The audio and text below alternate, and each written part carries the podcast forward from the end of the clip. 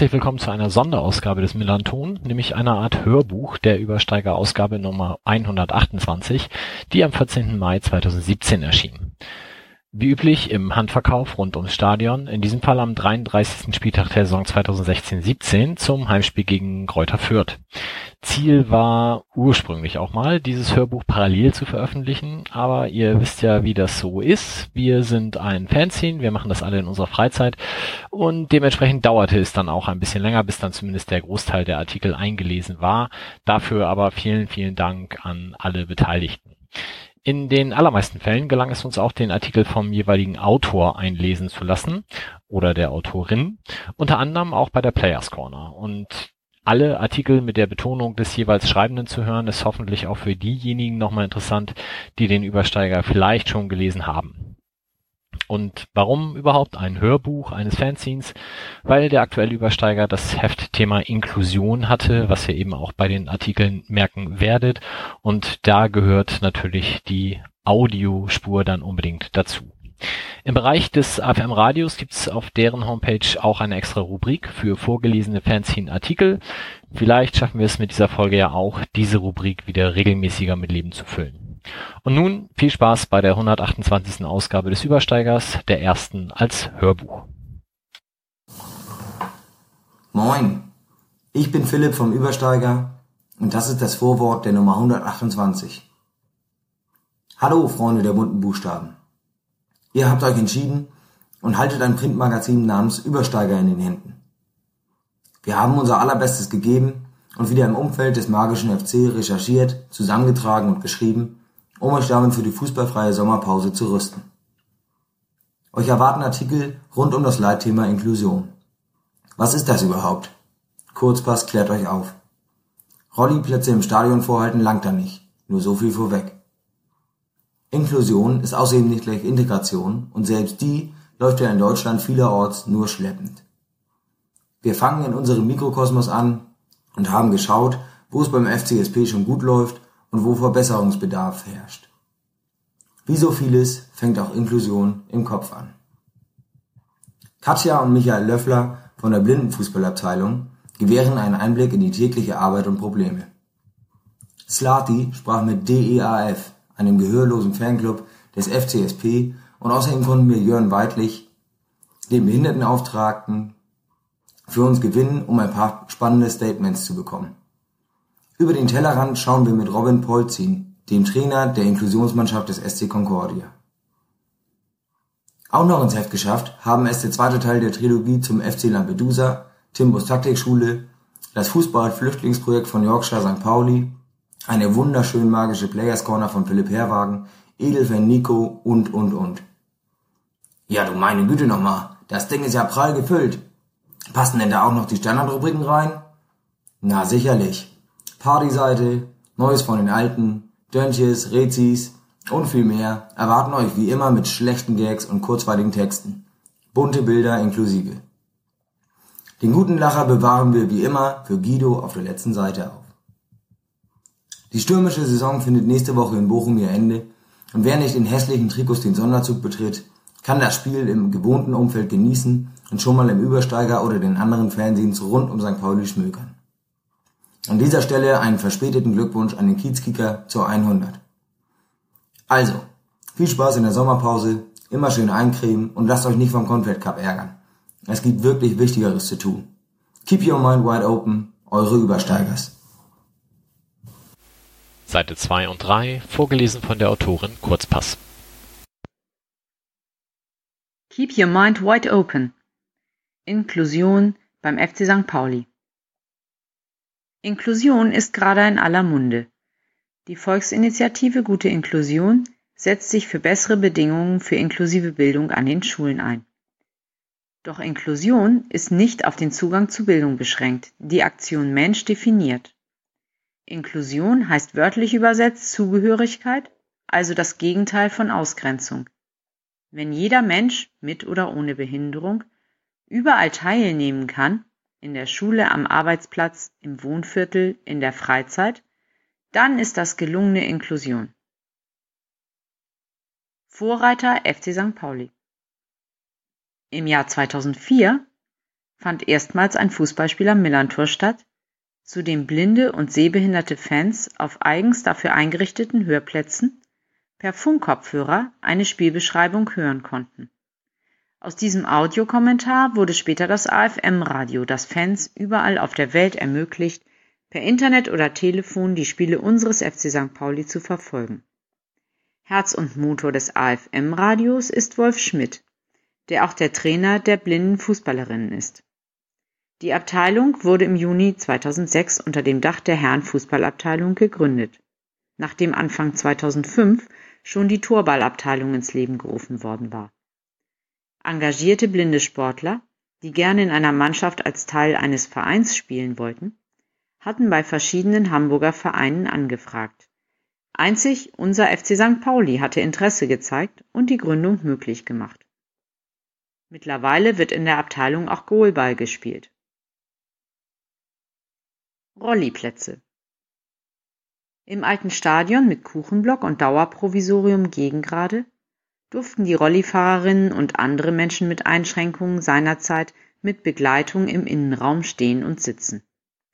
Alles war familiär und unkompliziert. Das änderte sich mit dem Neubau des Stadions. Die Rolliplätze wurden auf die Haupttribüne verlegt. Statt mittendrin waren die Betroffenen nun nur noch dabei. Für den Cousin meiner besten Freundin mit Down-Syndrom war dort gar kein Platz mehr. Er musste von nun an einen teuren Sitzplatz auf der Haupttribüne einnehmen und trauert heute noch den Zeiten im Innenraum nach. Die knapp bemessene Anzahl der geplanten Rolliplätze im neuen Stadion rief damals das Aktionsbündnis 6.2a gegen Diskriminierung auf den Plan. Ein Antrag zur Jahreshauptversammlung 2012, der im Vorwege heiß diskutiert wurde, forderte 180 Rolliplätze inklusive Begleitplätzen. Im Stadion waren aber nur rund 100 vorgesehen. Am Ende einigte man sich auf eine Gummiformulierung.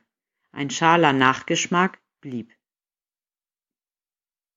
AG Inklusion Während also in den sporttreibenden Abteilungen Inklusion schon vielfältig gelebt wird, tut sich der Verein eher schwer, wenn es darum geht, Menschen mit Einschränkungen den Zugang zum Stadion und zu Dienstleistungen des Vereins zu ermöglichen. Fahrstühle haben nur Mindestmaß, die Homepage hat keine Audiofunktion, die Gehörlosen bräuchten beispielsweise Untertitel zu Videos. In vielen Bereichen fehlt einfach eine Ansprechperson. Das fiel auch dem langjährigen Aufsichtsrat Roger Hasenbein auf, der daraufhin Anfang 2015 gemeinsam mit Sandra Wojcik vom Penclub Sprecherrat und Aktionsbündnis die AG Inklusion ins Leben rief. Sie bestand damals neben den beiden aus, Tom Happe, Präsidium, Jörn Weidlich, Behindertenbeauftragter, Wolf Schmidt, Anni aus der Rugbyabteilung, damals war, sie auch Praktikantin, Joni von USP, René AFM und Arlene Fanladen. Später kam auch St. Betri dazu. Zunächst verging viel Zeit damit, überhaupt den Begriff Inklusion zu klären. Dann sah der Plan vor, alle Abteilungen zu besuchen und zu schauen, wo schon Inklusion gelebt wurde. Eine Umfrage auf Basis des Index Inklusion des DFB fraß viel Zeit und brachte leider nur wenig nützliche Ergebnisse.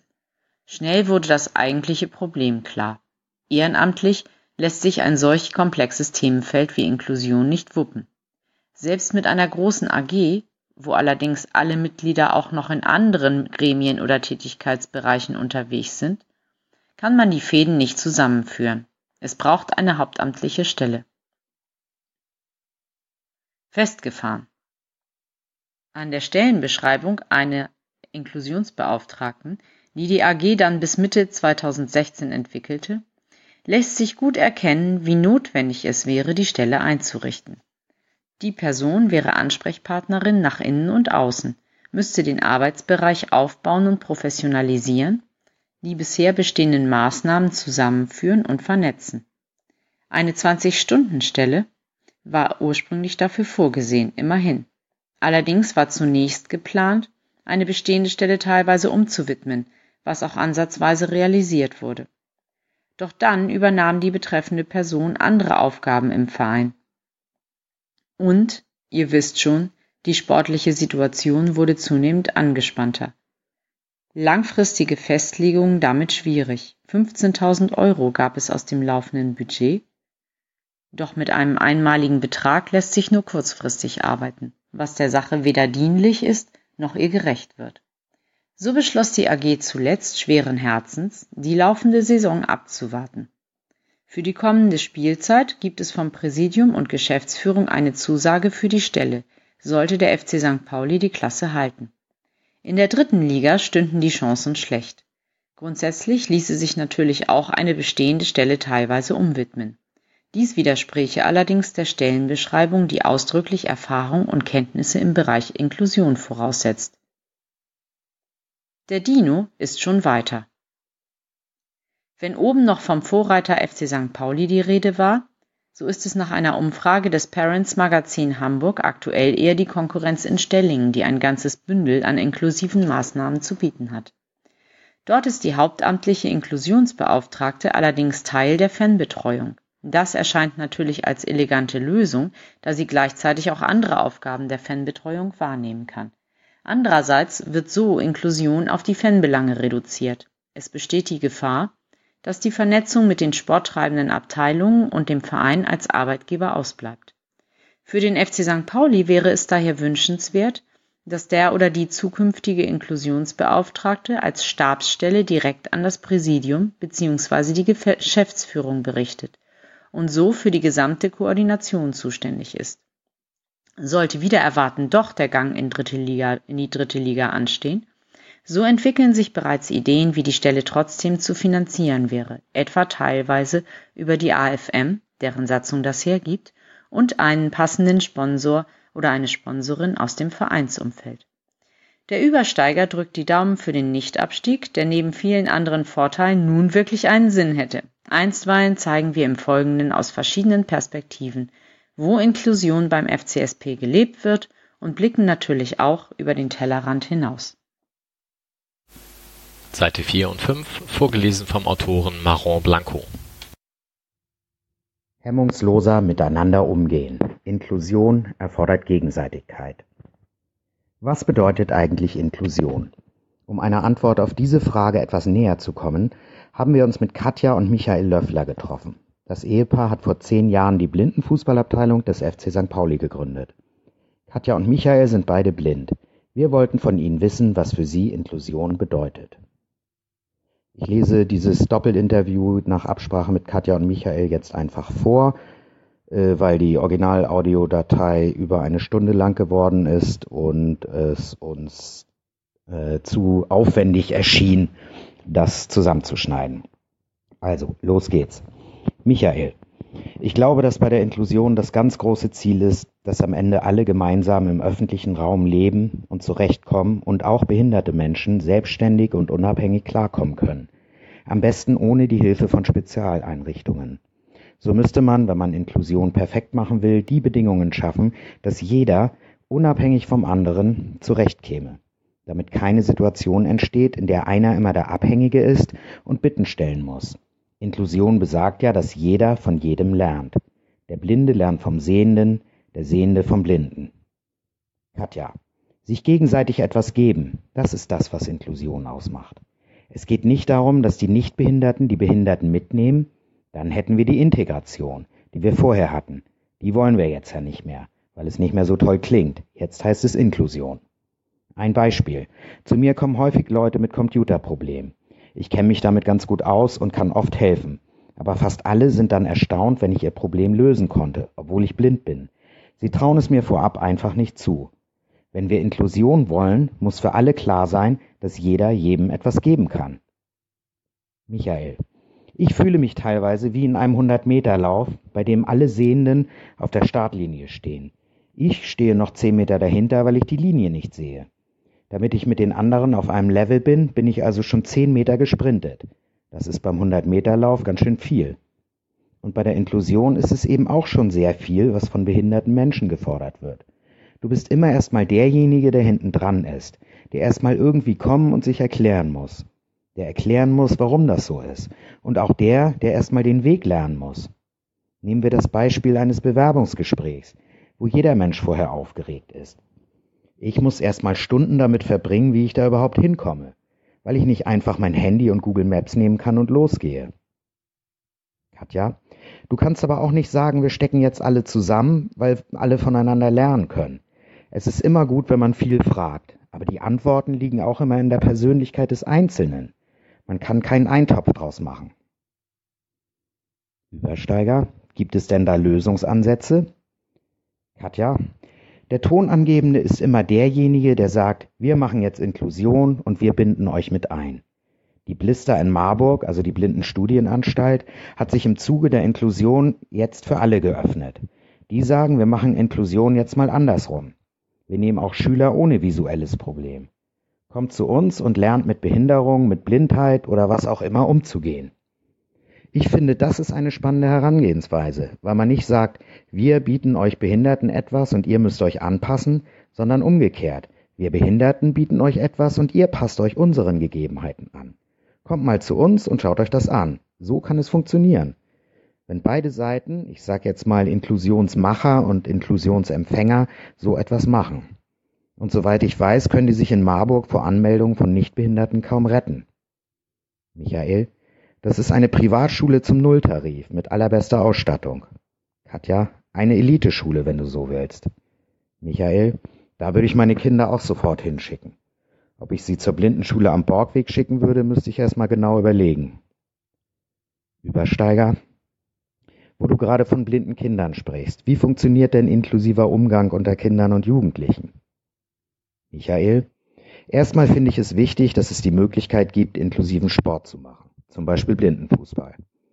Da werden Probleme verstanden. Und damit meine ich nicht Probleme, die ein Jugendlicher hat, weil er in der Pubertät ist, sondern die er zusätzlich hat, weil er blind ist. Da können wir zum Beispiel sagen, wir verstehen, dass du nicht mit Messer und Gabel essen kannst. Das ging uns in deinem Alter allen so. Aber du kannst es jetzt lernen und das solltest du, denn du wirst langsam erwachsen. Auf der Klassenfahrt geht keiner zu ihm und sagt, Messer und Gabel ist Standard und selber machen ist Trumpf. Die machen das dann lieber für ihn. Vielleicht auch, weil sie denken, er könne es gar nicht.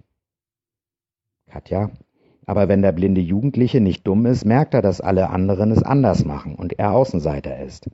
Auch wenn die anderen nichts dazu sagen, merkt er, dass er irgendwie anders ist. Übersteiger, also sagt man dem Jugendlichen, schneide dein Schnitzel allein? Michael, ja, oder auch, ich komme mal einen Nachmittag vorbei und wir essen zusammen Schnitzel, bis wir kotzen, aber danach kannst du es allein schneiden.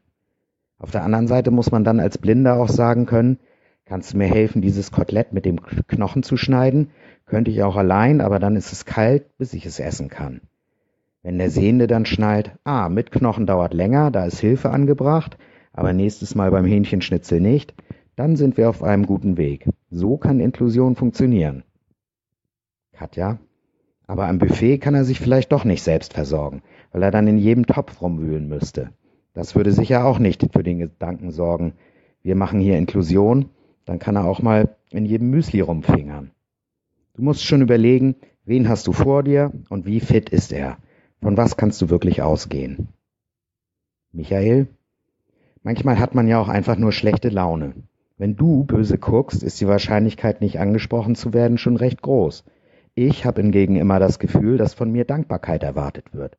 Einfach nur mal schlechte Laune wird als undankbar aufgenommen. Katja, ich glaube, dass Inklusion auch finanzielle Unterstützung braucht, auch ausgebildete Leute, aber vor allem muss es in den Köpfen der Menschen passieren. Solange das nicht passiert, haben wir keine Inklusion. Michael, wir müssen halt irgendwo anfangen. Vor 150 Jahren wurde ja mal damit angefangen zu sagen, behinderte Menschen müssen nicht zu Hause sitzen, sondern können allein in die Welt gehen und Berufe erlernen. Das ist gut, das ist ein Prozess, der immer weitergeht. Aber was heute passiert, nenne ich auch gern Inklusion von oben. Einer sitzt da, drückt einen Knopf und sagt, nun machen wir Inklusion und verstehen uns alle ganz toll.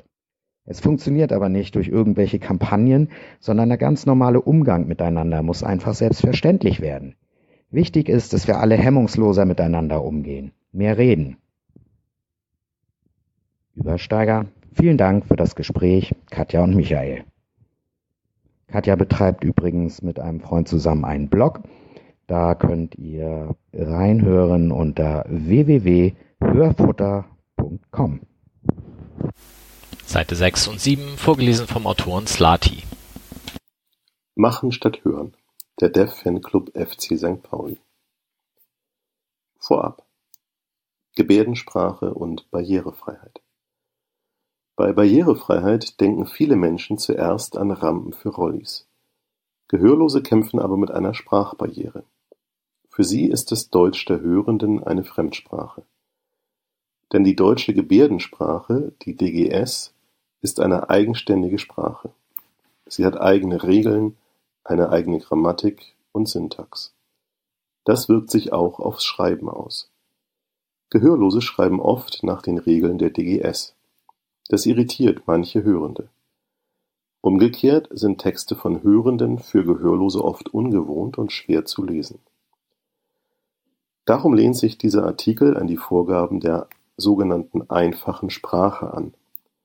Viele Grüße an dieser Stelle an die Bildungsbürger vom Abendblatt, von wegen Wahlzettel zur Wahl in Schleswig-Holstein. Zum Artikel.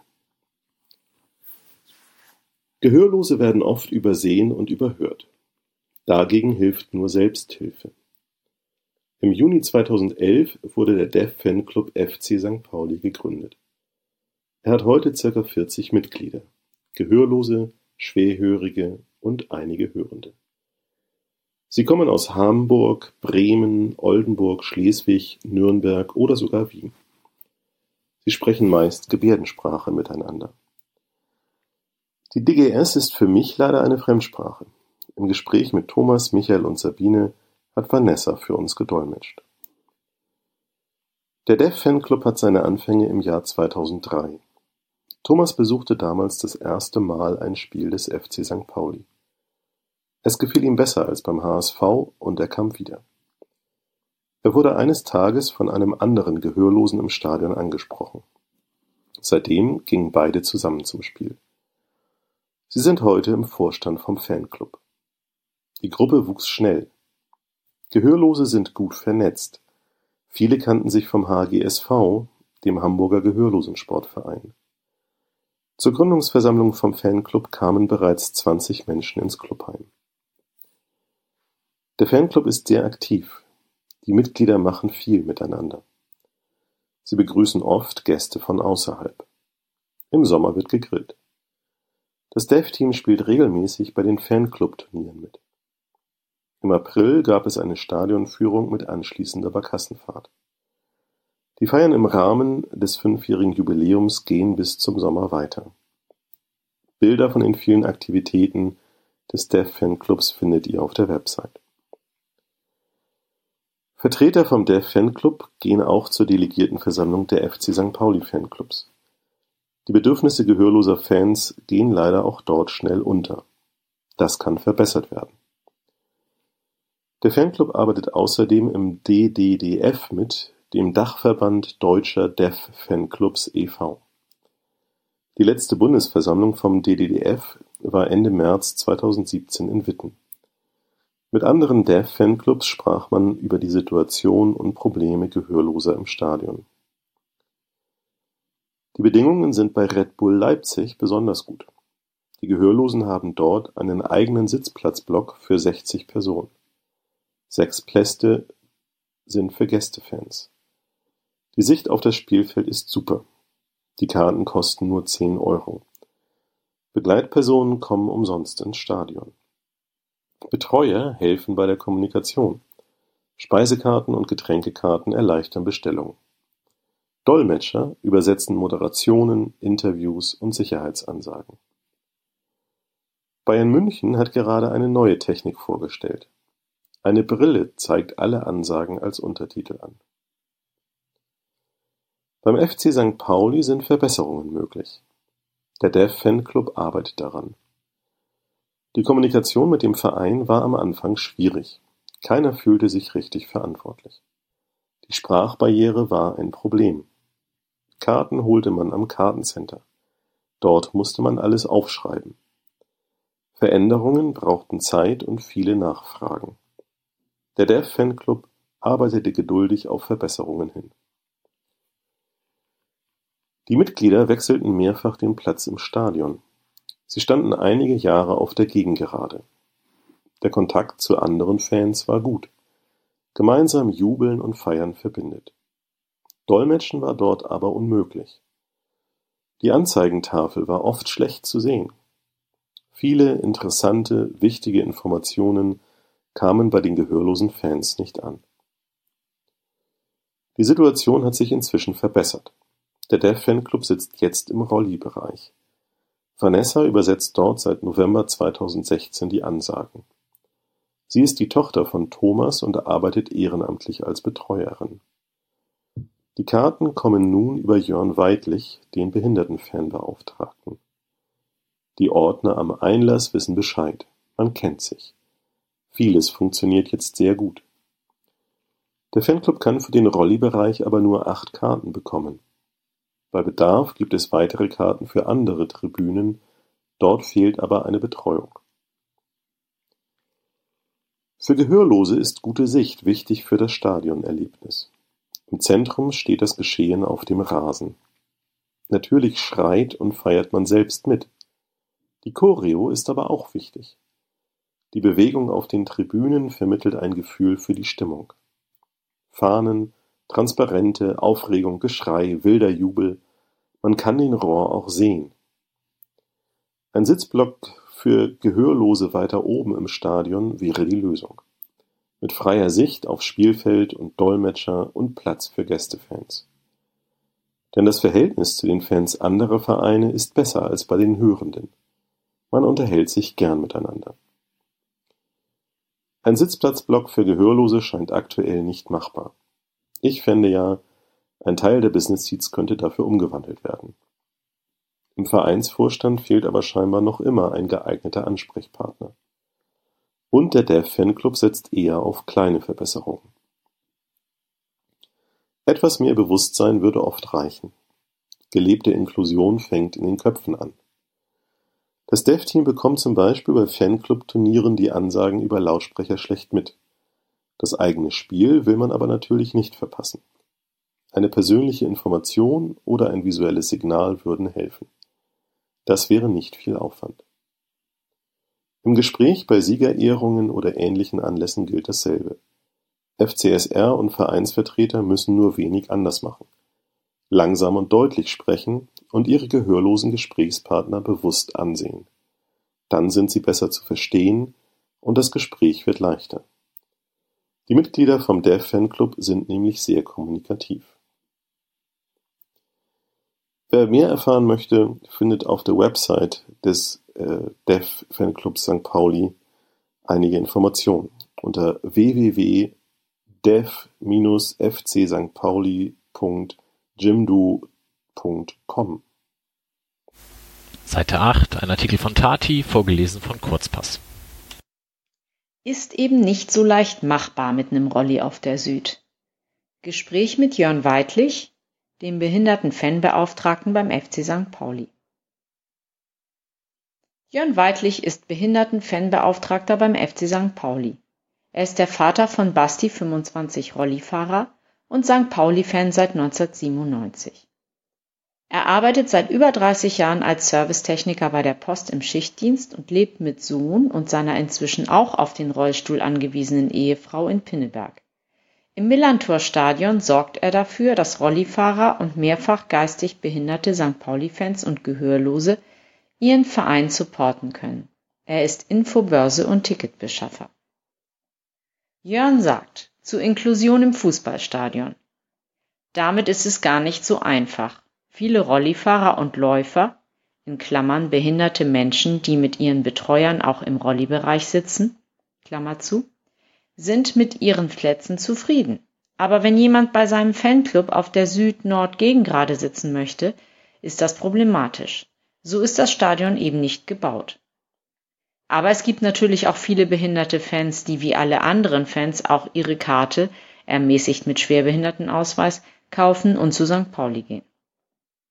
Jörn sagt zu seiner Funktion, der Behinderten-Fanbeauftragte in Klammern, das ist er offiziell seit 2015, zuvor war er Stellvertreter der 2016 verstorbenen Dagmar Oden, die sich seit Mitte der 90er um die Belange behinderter Fans gekümmert hatte, und sein Team machen das ehrenamtlich und direkt für den Verein. Also anders als der Fanladen und seine Mitarbeiter, die beim Trägerverein Jugend und Sport e.V. angestellt sind. Ich versuche mich regelmäßig im Fanladen sehen zu lassen. Aber ich habe eben auch noch Job, Familie, Haus, Haushalt und immer viel auf dem Zettel. Die BBAG, Bundesbehinderten-Fanarbeitsgemeinschaft e.V. und auch der DFB möchten gerne hauptamtliche Inklusionsbeauftragte für die Vereine der Bundesliga. Jörn sagt zu den aktuell vorhandenen Plätzen für Fans mit Einschränkungen. Am Millantor ist die Situation für behinderte Fans aus meiner Sicht gut. Es gibt circa 68 Rolliplätze, 17 Plätze für Läufer und vier Hörplätze auf der Gegengraden. Jeweils plus Plätze für Begleitpersonen. Kopfhörer können im ganzen Stadion benutzt werden. Und davon sind 38 Dauerkarten. Nicht, dass es nicht noch besser sein könnte. Wir würden den Rolli-Bereich gerne auf 90 Plätze erweitern, denn die Anfragen übersteigen natürlich das Angebot. Wir kümmern uns am Spieltag um alles, was geht. Die Beeinträchtigungen der Fans sind ja ganz unterschiedlich. Vom riesengroßen E-Rolli bis zum Fan mit panischer Platzangst muss vieles bedacht werden. Auch für die auswärtigen Fans. Aber das machen wir, denke ich, ganz gut. Jörn sagt zu Auswärtsfahrten. Auswärtsfahrt, auswärts ist die Situation für behinderte Fans ganz unterschiedlich und die Betreuung ebenso unterschiedlich organisiert. Beim FC Bayern zum Beispiel über den Fanclub die Rollwagal, die 800 Mitglieder haben. Da ist der Fanclub-Vorsitzende der Behinderten-Fanbeauftragte. Auch das Platzangebot ist total unterschiedlich, von zwei Karten an aufwärts. Ich kümmere mich ja auch um die Auswärtstickets und fahre mit meiner Familie ja fast zu jedem Auswärtsspiel. Außer in Heidenheim, da hatte ich Schicht, waren wir diese Saison auswärts immer dabei. Jörn sagt zur Teilhabe am Fußballleben. Ich bin kein Exklu Inklusionsexperte, aber ich habe ja auch persönlich viel Erfahrung mit dem Thema. Man muss schon sagen, es entwickelt sich was. Aber bis die sogenannte Teilhabe an allen Sachen, die nicht behinderte Menschen so machen können, da ist, das dauert wohl noch. Ist eben auch nicht so leicht machbar, wenn ein Rollifahrer gerne bei den Ultras auf der Süd stehen möchte. Seite 9 Gastartikel von Pitt Katzer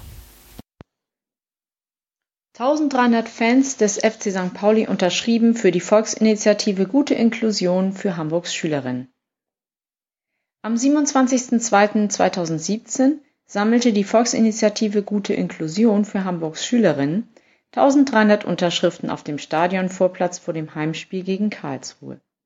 Damit haben die FC St. Pauli-Fans einen großen Beitrag dazu geleistet, dass die Volksinni schon sechs Wochen nach ihrem Start über 10.000 Unterschriften für ihre Forderungen zusammen hatte.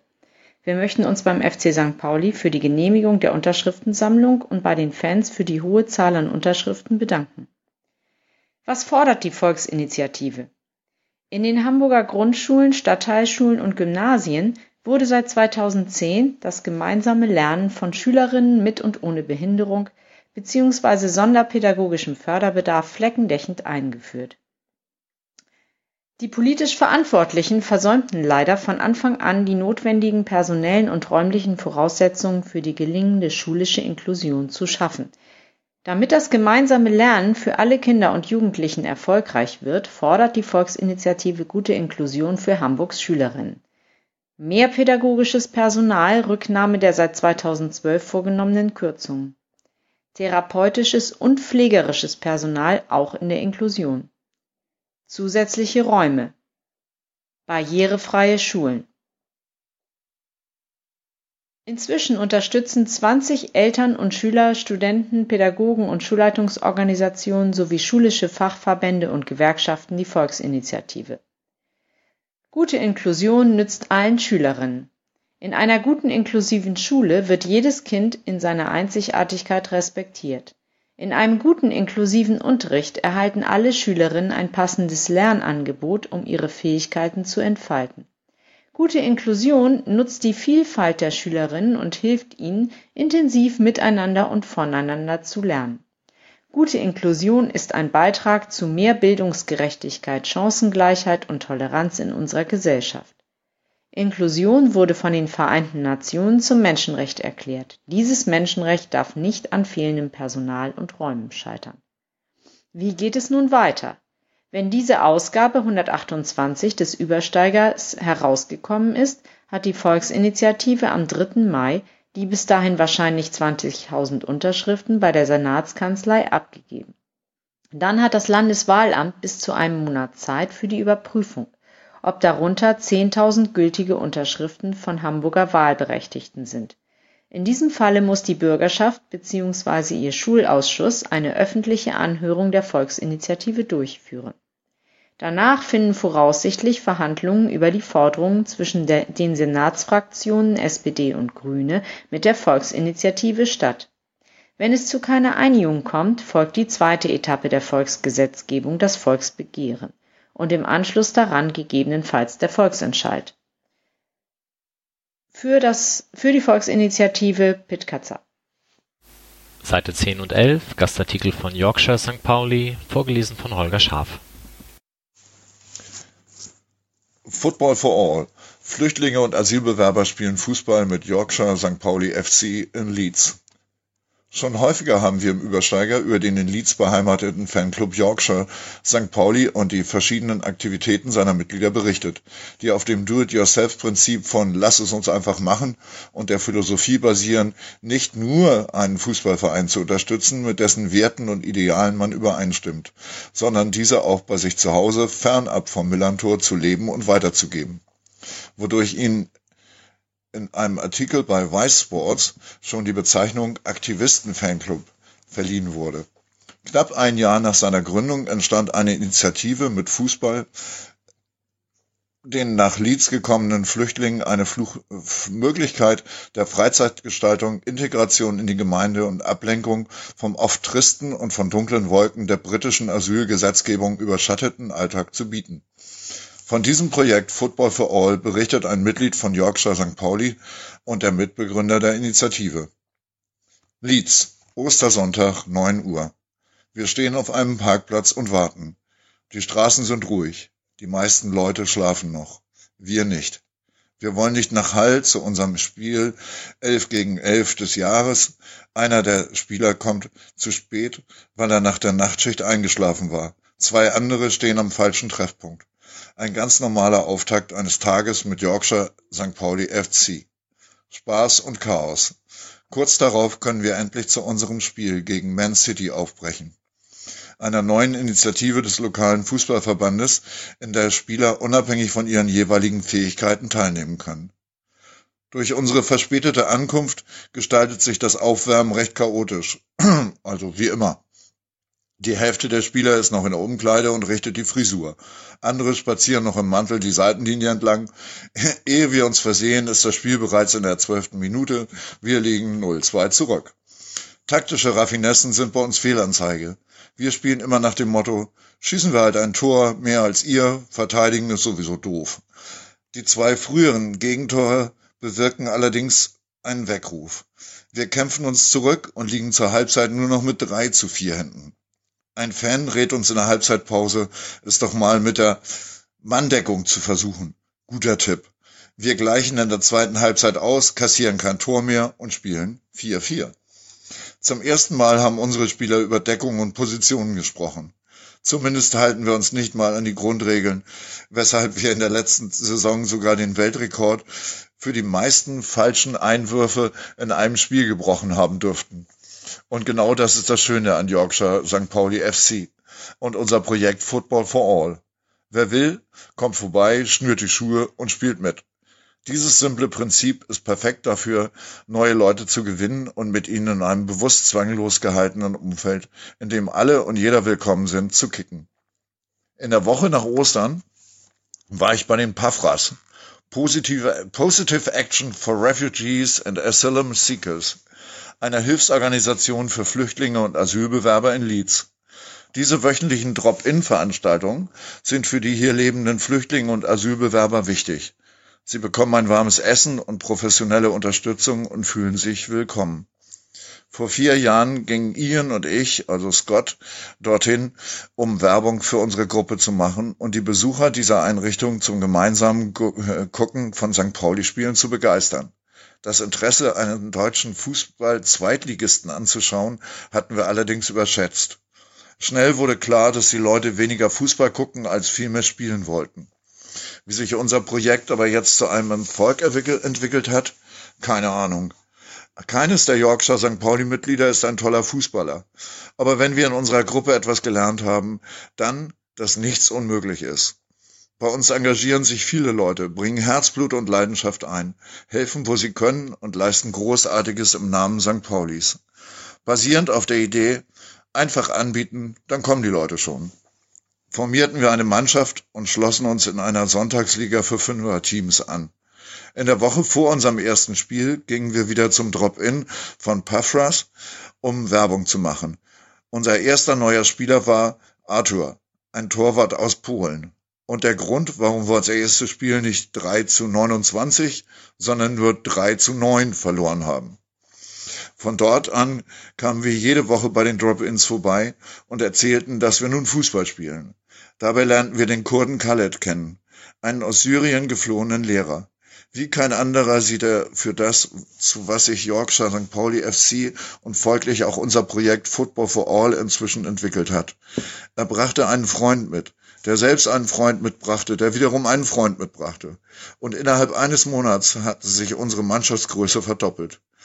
Leider standen bei der Sonntagsliga das Körperliche und die Ergebnisorientiertheit zu sehr im Vordergrund, so dass Spieler eher Rugby, die Spiele eher Rugby ähnelten.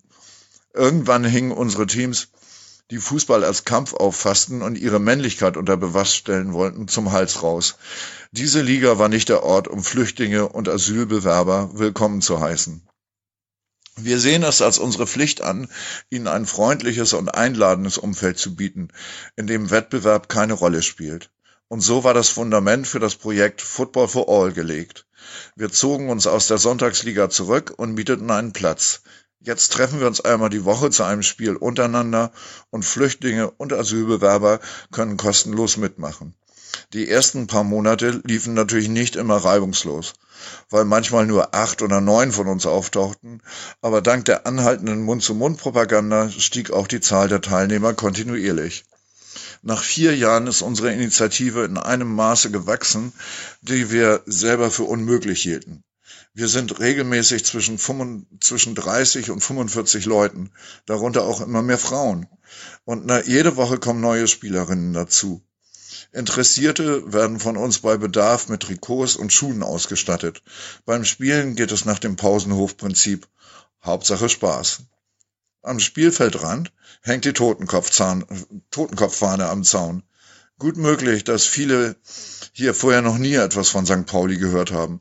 Aber wir hoffen natürlich, Ihnen etwas vom Verein und den Werten vermitteln zu können, die den Anstoß für Projekte wie eben Football for All gegeben haben. Auf jeden Fall ist es großartig, dass das Projekt nicht nur für Menschen ist, die schon immer hier gelebt haben, sondern auch für Geflüchtete und Asylbewerber, die wir hier aufgenommen haben. Kürzlich war ich wieder bei Paphras, vier Jahre nach meinem ersten Besuch dort. Dieses Mal aber mit ein paar hundert Flyern dabei. Sogleich begrüßte mich Emmert, einer unserer Spieler und ein ehrenamtlicher Helfer bei den Paphras Drop-Ins, der neben College-Studium, ehrenamtlicher Arbeit in einem örtlichen Sportstudio und seinem Engagement bei anderen Hilfsorganisationen in Leeds hier in der Küche mithilft und übersetzt. Er erzählt mir von seiner bevorstehenden Anhörung und der Sorge, dass seine Tage in Leeds vielleicht gezählt sind. Obwohl er sich doch gut eingelebt hat und eine wichtige Rolle in der örtlichen Gemeinde spielt. Ich entdecke Andy, nicht sein richtiger Name, ein Flüchtling, der auch regelmäßig bei uns spielt und einen Beratungstermin bezüglich seiner anstehenden Berufung in einem seinem Asylverfahren hat. Sein letzter Anwalt hatte das Mandat mit den Worten, ihm nicht mehr weiterhelfen zu können, niedergelegt. Andy darf nicht arbeiten und lebt von den 36 Pfund, mit denen ihn die britische Regierung unterstützt. Seine Körpersprache signalisiert starken Stress, während er mit mir von nervend aufhaltenden Verfahren berichtet, das mit einer solchen Berufung einhergeht, und von der Angst, wieder in sein Herkunftsland zurück zu müssen. Wieder einmal wird mir vor Augen geführt, vor welchem Hintergrund unsere Fußball-Sessions stattfinden. Das ist eine harte Realität des Projekts. Bei uns haben die Menschen hoffentlich Gelegenheit, sonntags für eine Stunde ihre Probleme zu vergessen und in einem aufnahmebereiten und freundlichen Umfeld Fußball zu spielen und dabei neue Leute zu treffen, Freundschaften zu schließen und einfach Spaß zu haben zu können. Schon bemerkenswert, was mit einem Fußball alles auf die Beine stellen kann. Dies ist ein Gastartikel gewesen von Yorkshire St. Pauli in der deutschen Übersetzung von Mac Cozy. Seite 12 bis 14, vorgelesen von Kurzpass. Eine neue Liga ist wie ein neues Leben mit dem ganzen Punkt Spielzeugs. Das Projekt Ligabetrieb für Inklusionsmannschaften kommt in Hamburg nicht voran. Trainer Robin Polzin vom SC Concordia ist enttäuscht. Mit 23 hat man noch Träume, Superstar werden, die Welt entdecken oder retten, etwas Bahnbrechendes erfinden, die Welle surfen oder was auch immer. Der Hamburger Robin Polzin, 23, in diesem Sommer seit nunmehr sechs Jahren Trainer der Inklusionsmannschaft beim SC Concordia, in Kooperation mit der Lebenshilfe Hamburg, träumt klein. Von einer eigenen Liga. Der Schritt ist kein großer, sagt der Landesliga-Fußballer, derzeit in Diensten des SV Bramfeld. Man muss ihn nur machen, fügt Robin dann doch etwas resigniert an. Alle drei Wochen fragen mich meine Spieler Robin, wann spielen wir endlich Liga? Aber seit drei bis vier Jahren, seit das erste Mal die Rede von einer Ligagründung gewesen ist, steckt der Karren beim Hamburger Fußballverband fest. Im Verbandstreck. Inklusion, das ist laut der UN-Behindertenrechtskonvention nicht nur mehr die Integration von Ausgegrenzten, sondern es geht vor allem darum, von vornherein allen Menschen die uneingeschränkte Teilnahme an allen Aktivitäten zu ermöglichen. Zur Umsetzung der UN-Behindertenrechtskonvention und des Leitgedankens Inklusion haben alle Fußball-Landesverbände mit ideeller und materieller Unterstützung der DFB Sepp Herberger Stiftung einen Beauftragten für Menschen mit Behinderung installiert. In Hamburg ist das jetzt als Dritter seit Februar 2017 Tobias Hillebrand von dem Robin allerdings noch nie etwas gehört hat. Der allerdings auch noch nie von Robin, dem Inklusionstrainer vom SC Concordia, seit 2011. Anmerkung: Wir haben jetzt mal den Facebook-Kontakt vermittelt, mal schauen, ob es der Sache dienlich ist. Auf seine Einladung über den großen Verteiler zu einem runden Tisch, so Hillebrand, habe sich niemand zurückgemeldet. Könnte es daran liegen, dass die falschen Leute eingeladen wurden? Auf jeden Fall aber ist es ganz sachlich ein Armutszeugnis für den Hamburger Fußballverband, dass es so schwierig ist, zehn Trainer plus Co-Trainer, Betreuer und Verantwortliche der Vereine an einen runden Tisch zu bringen, um den Karren Inklusionsliga nun endlich mal ins Rollen zu bringen. Die Trainer wollen, referiert Robin. Die Spieler sind total heiß drauf. Der Leistungsgedanke ist auch bei uns da. Bei uns ist schon totale Party, wenn einem Spieler im Training ein Tor gelingt. Aber beim Punktspiel das hat einfach noch einmal einen anderen Stellenwert. Mal abgesehen vom Torjubel eben, den der Teilhabe auch an einem Ligabetrieb mit 186.717 Mitgliedern und 3.255 Mannschaften in 459 Fußballvereinen in Hamburg und Umgebung, von denen weniger als drei bis vier Prozent ein Inklusionsangebot haben. Über genaue Zahlen verfügt der HFV nicht.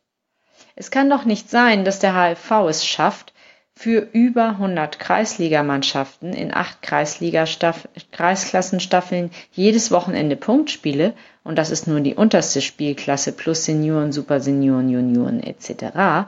zu organisieren, aber für etwa zehn Inklusionsmannschaften nicht, so Robin, der bei diesem Thema und seinem in der Warteschleife steckenden Traum doch leicht zerknirscht wirkt, auch wenn er im Prinzip ein sehr viel Optimismus ausstrahlender junger Mann ist. Robin, mein nächstes Lebensprojekt mit Ende 20, mit meiner Mannschaft ganz normal Kreisklasse spielen. Ich denke, das klappt. Das wäre 2024. Hoffen wir mal, nicht früher als mit der eigenen Mannschaft in der eigenen Liga. Denn eigentlich sollten er und seine Mannschaft und alle anderen auch schon lange angekommen sein in der großen Fußballfamilie. Ziel, so die Sepp Herberger Stiftung auf ihrer Seite, der Inklusionsinitiative ist es seit 2008, Fußballern mit Beeinträchtigung bundesweit den Zugang zur Fußballfamilie zu erleichtern. Wir begreifen die beeinträchtigten Sportler als Fußballer und möchten ihnen die Möglichkeiten bieten, in den organisierten Fußballstrukturen ihren Sport treiben zu können, sagt DFB-Vizepräsident Eugen Gehlenborg, Vorsitzender der Sepp Herberger Stiftung. Vor allem in den 26.000 Fußballvereinen gibt es hier viele Chancen und Möglichkeiten.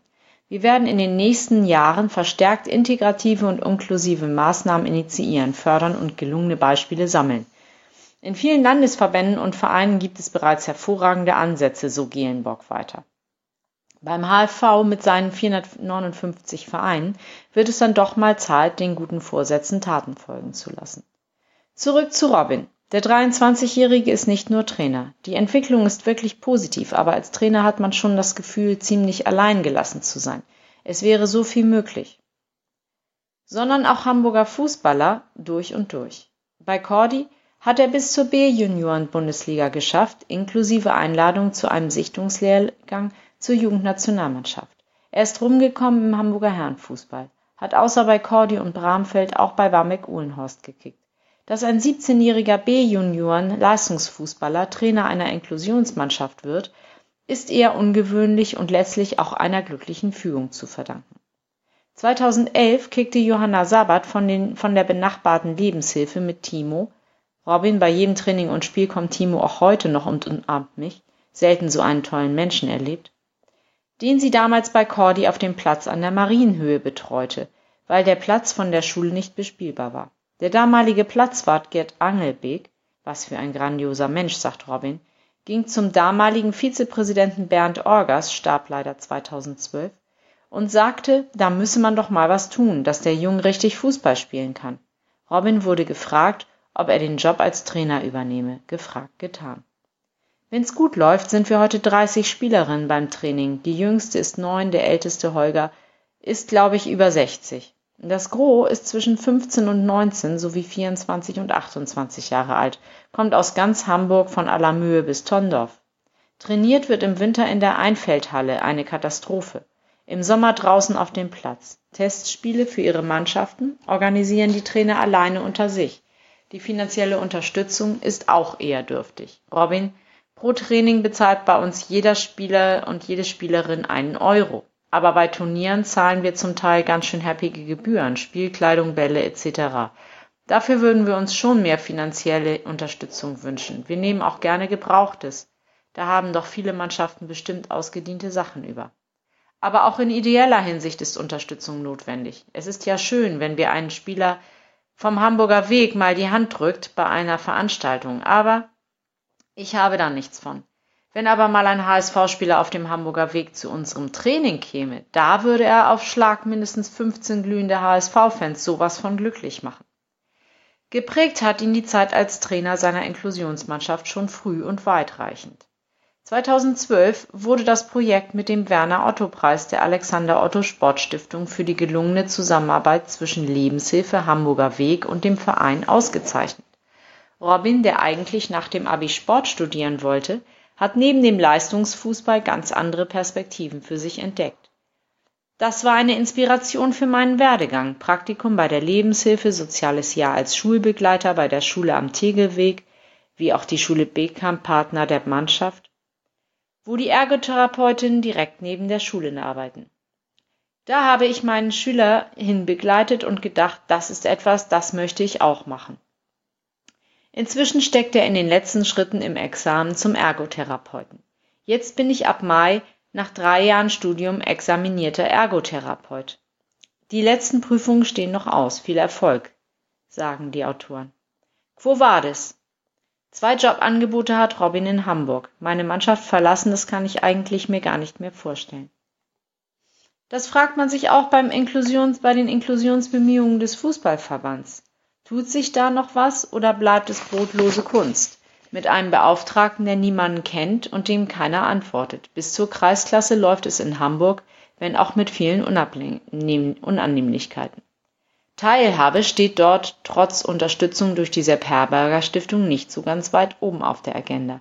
Vielleicht auch, weil man sich dann Gedanken machen muss, wie es laufen könnte, wenn alles nicht so ganz normal läuft. Wenn wir mal eine Liga haben, dann regeln die Trainer es schon, dass es gerecht zugeht. Das regeln wir in Freundschaftsspielen ja auch. Das ist doch klar, dass es nicht ein ganz normaler Betrieb ist, und die Schiedsrichter brauchen ja auch eine kleine Schulung, so der baldige Ergotherapeut Robin. Jetzt ist es im Freundschaftsspielen oder bei Turnieren doch manchmal absurd, wenn der Schiedsrichter einen Einwurf abpfeift. Ein gemeinsames Training mit Robins Mannschaft auf der Marienhöhe oder beim SVNA Grün-Weiß Eimsbüttel in Bergedorf, Heusbüttel oder sonst wo könnte den Schiedsrichtern, auch dem Inklusionsbeauftragten des HFV und allen anderen Interessierten da schon einen bleibenden Eindruck vermitteln, wie es so läuft beim Hamburger Inklusionsfußball. Der 23-jährige Robin noch einmal, wer einmal bei uns zugeguckt hat, weiß, wie viel Spaß und Freude das allen macht, wie viel Kraft es einem auch selber gibt. Auf jeden Fall auch genug Kraft, nicht müde zu werden bei dem Projekt eigene Liga für Inklusionsfußballer im Hamburger Fußballverband. Denn eine kleine neue Liga wird dann doch ein bisschen wie ein neues Leben sein, eins mit Teilhabe an diesem ganz normalen Liga- und Verbandsbetrieb. Ein Leben ohne Ausgrenzung und Schutz vor Fehlentscheidungen gelben und roten Karten, Nullpunkten, Gegnern oder Schiris, die nicht erscheinen, schlechten Plätzen, Auswechslungen, obwohl man sich gerade wie Slatan Ibrahimovic fühlt und diesem ganzen Punktespielzeugs. Seite 15 und 16, vorgelesen vom Autoren Maron Blanco. Die Erben von Rittmeier und Co. Generationswechsel im Fußballclub. Heute möchten wir euch im Rahmen unserer Serie über die sporttreibenden Abteilungen die älteste und größte Sparte unseres Clubs vorstellen, die Herrenfußballabteilung. Mit 5000 Mitgliedern, davon rund 10 Prozent aktive, stellen die Fußballer etwa die Hälfte aller im Amateursport organisierten St. Paulianer.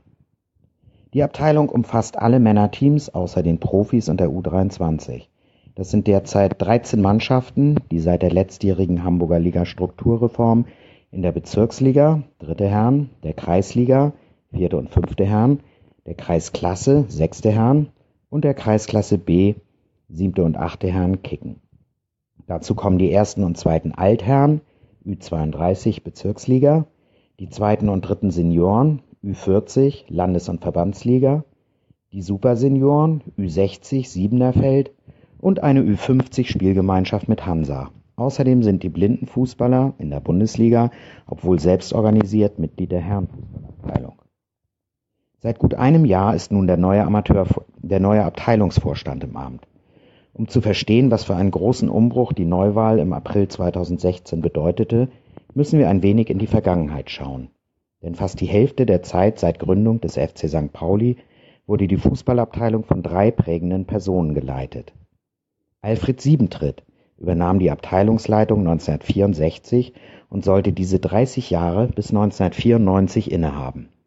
Unser Vorgänger Sien, der Millantor Raw, nannte ihn in einem Porträt die Seele des Vereins und Mr. FC St. Pauli schlechthin.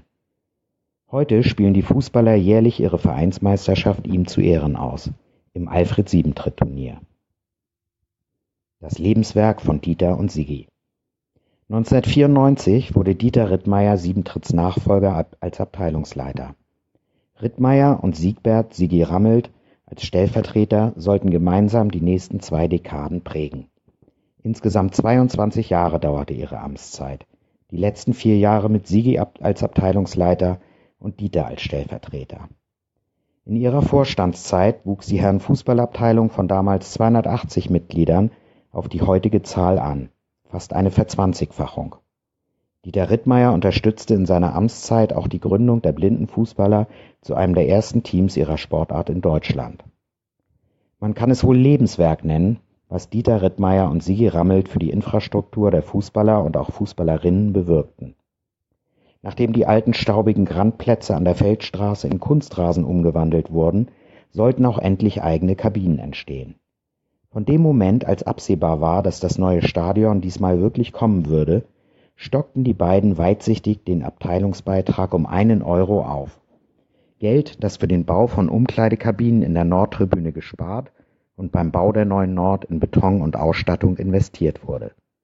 Sie schufen damit viel mehr als einen kürzeren Weg zur Umkleide, nämlich eine erste echte Heimat für Fußballerinnen und Fußballer.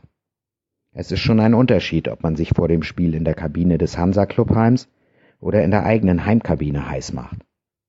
Als dies nun alles fertiggestellt war, konnten Dieter und Sigi 2016 in den wohlverdienten Ehrenamtsruhestand gehen. In monatelangen Gesprächen hatte sich ein Team gefunden, das bereit war, die Nachfolge zu übernehmen. Um ihren Vorgängern ein Denkmal zu setzen, hatte die neue Abteilungsleitung zur Amtsübergabe ein Abschiedsgeschenk parat. Die Kunstrasenplätze an der Feldstraße heißen nun nicht mehr Platz 1 und 2, sondern Dieterplatz und Sigiplatz. Eine Ehre, die auf Schildern an den Plätzen sichtbar gemacht wurde und sich inzwischen auch im Sprachgebrauch festsetzt. Die Nachfolger im Amt sind nun ein Team bestehend aus vier aktiven Kickern verschiedener Mannschaften. Neuer Abteilungsleiter ist Christian Klammer, den meisten von uns besser als Kriller bekannt. Seine Stellvertreter sind Kai Simons und Olli Wolf. Kassenwart ist Florian Muckel Ernst. Sind das nicht sehr große Fußstapfen, die Dieter und Sigi hinterlassen haben, fragen wir den neuen Vorstand.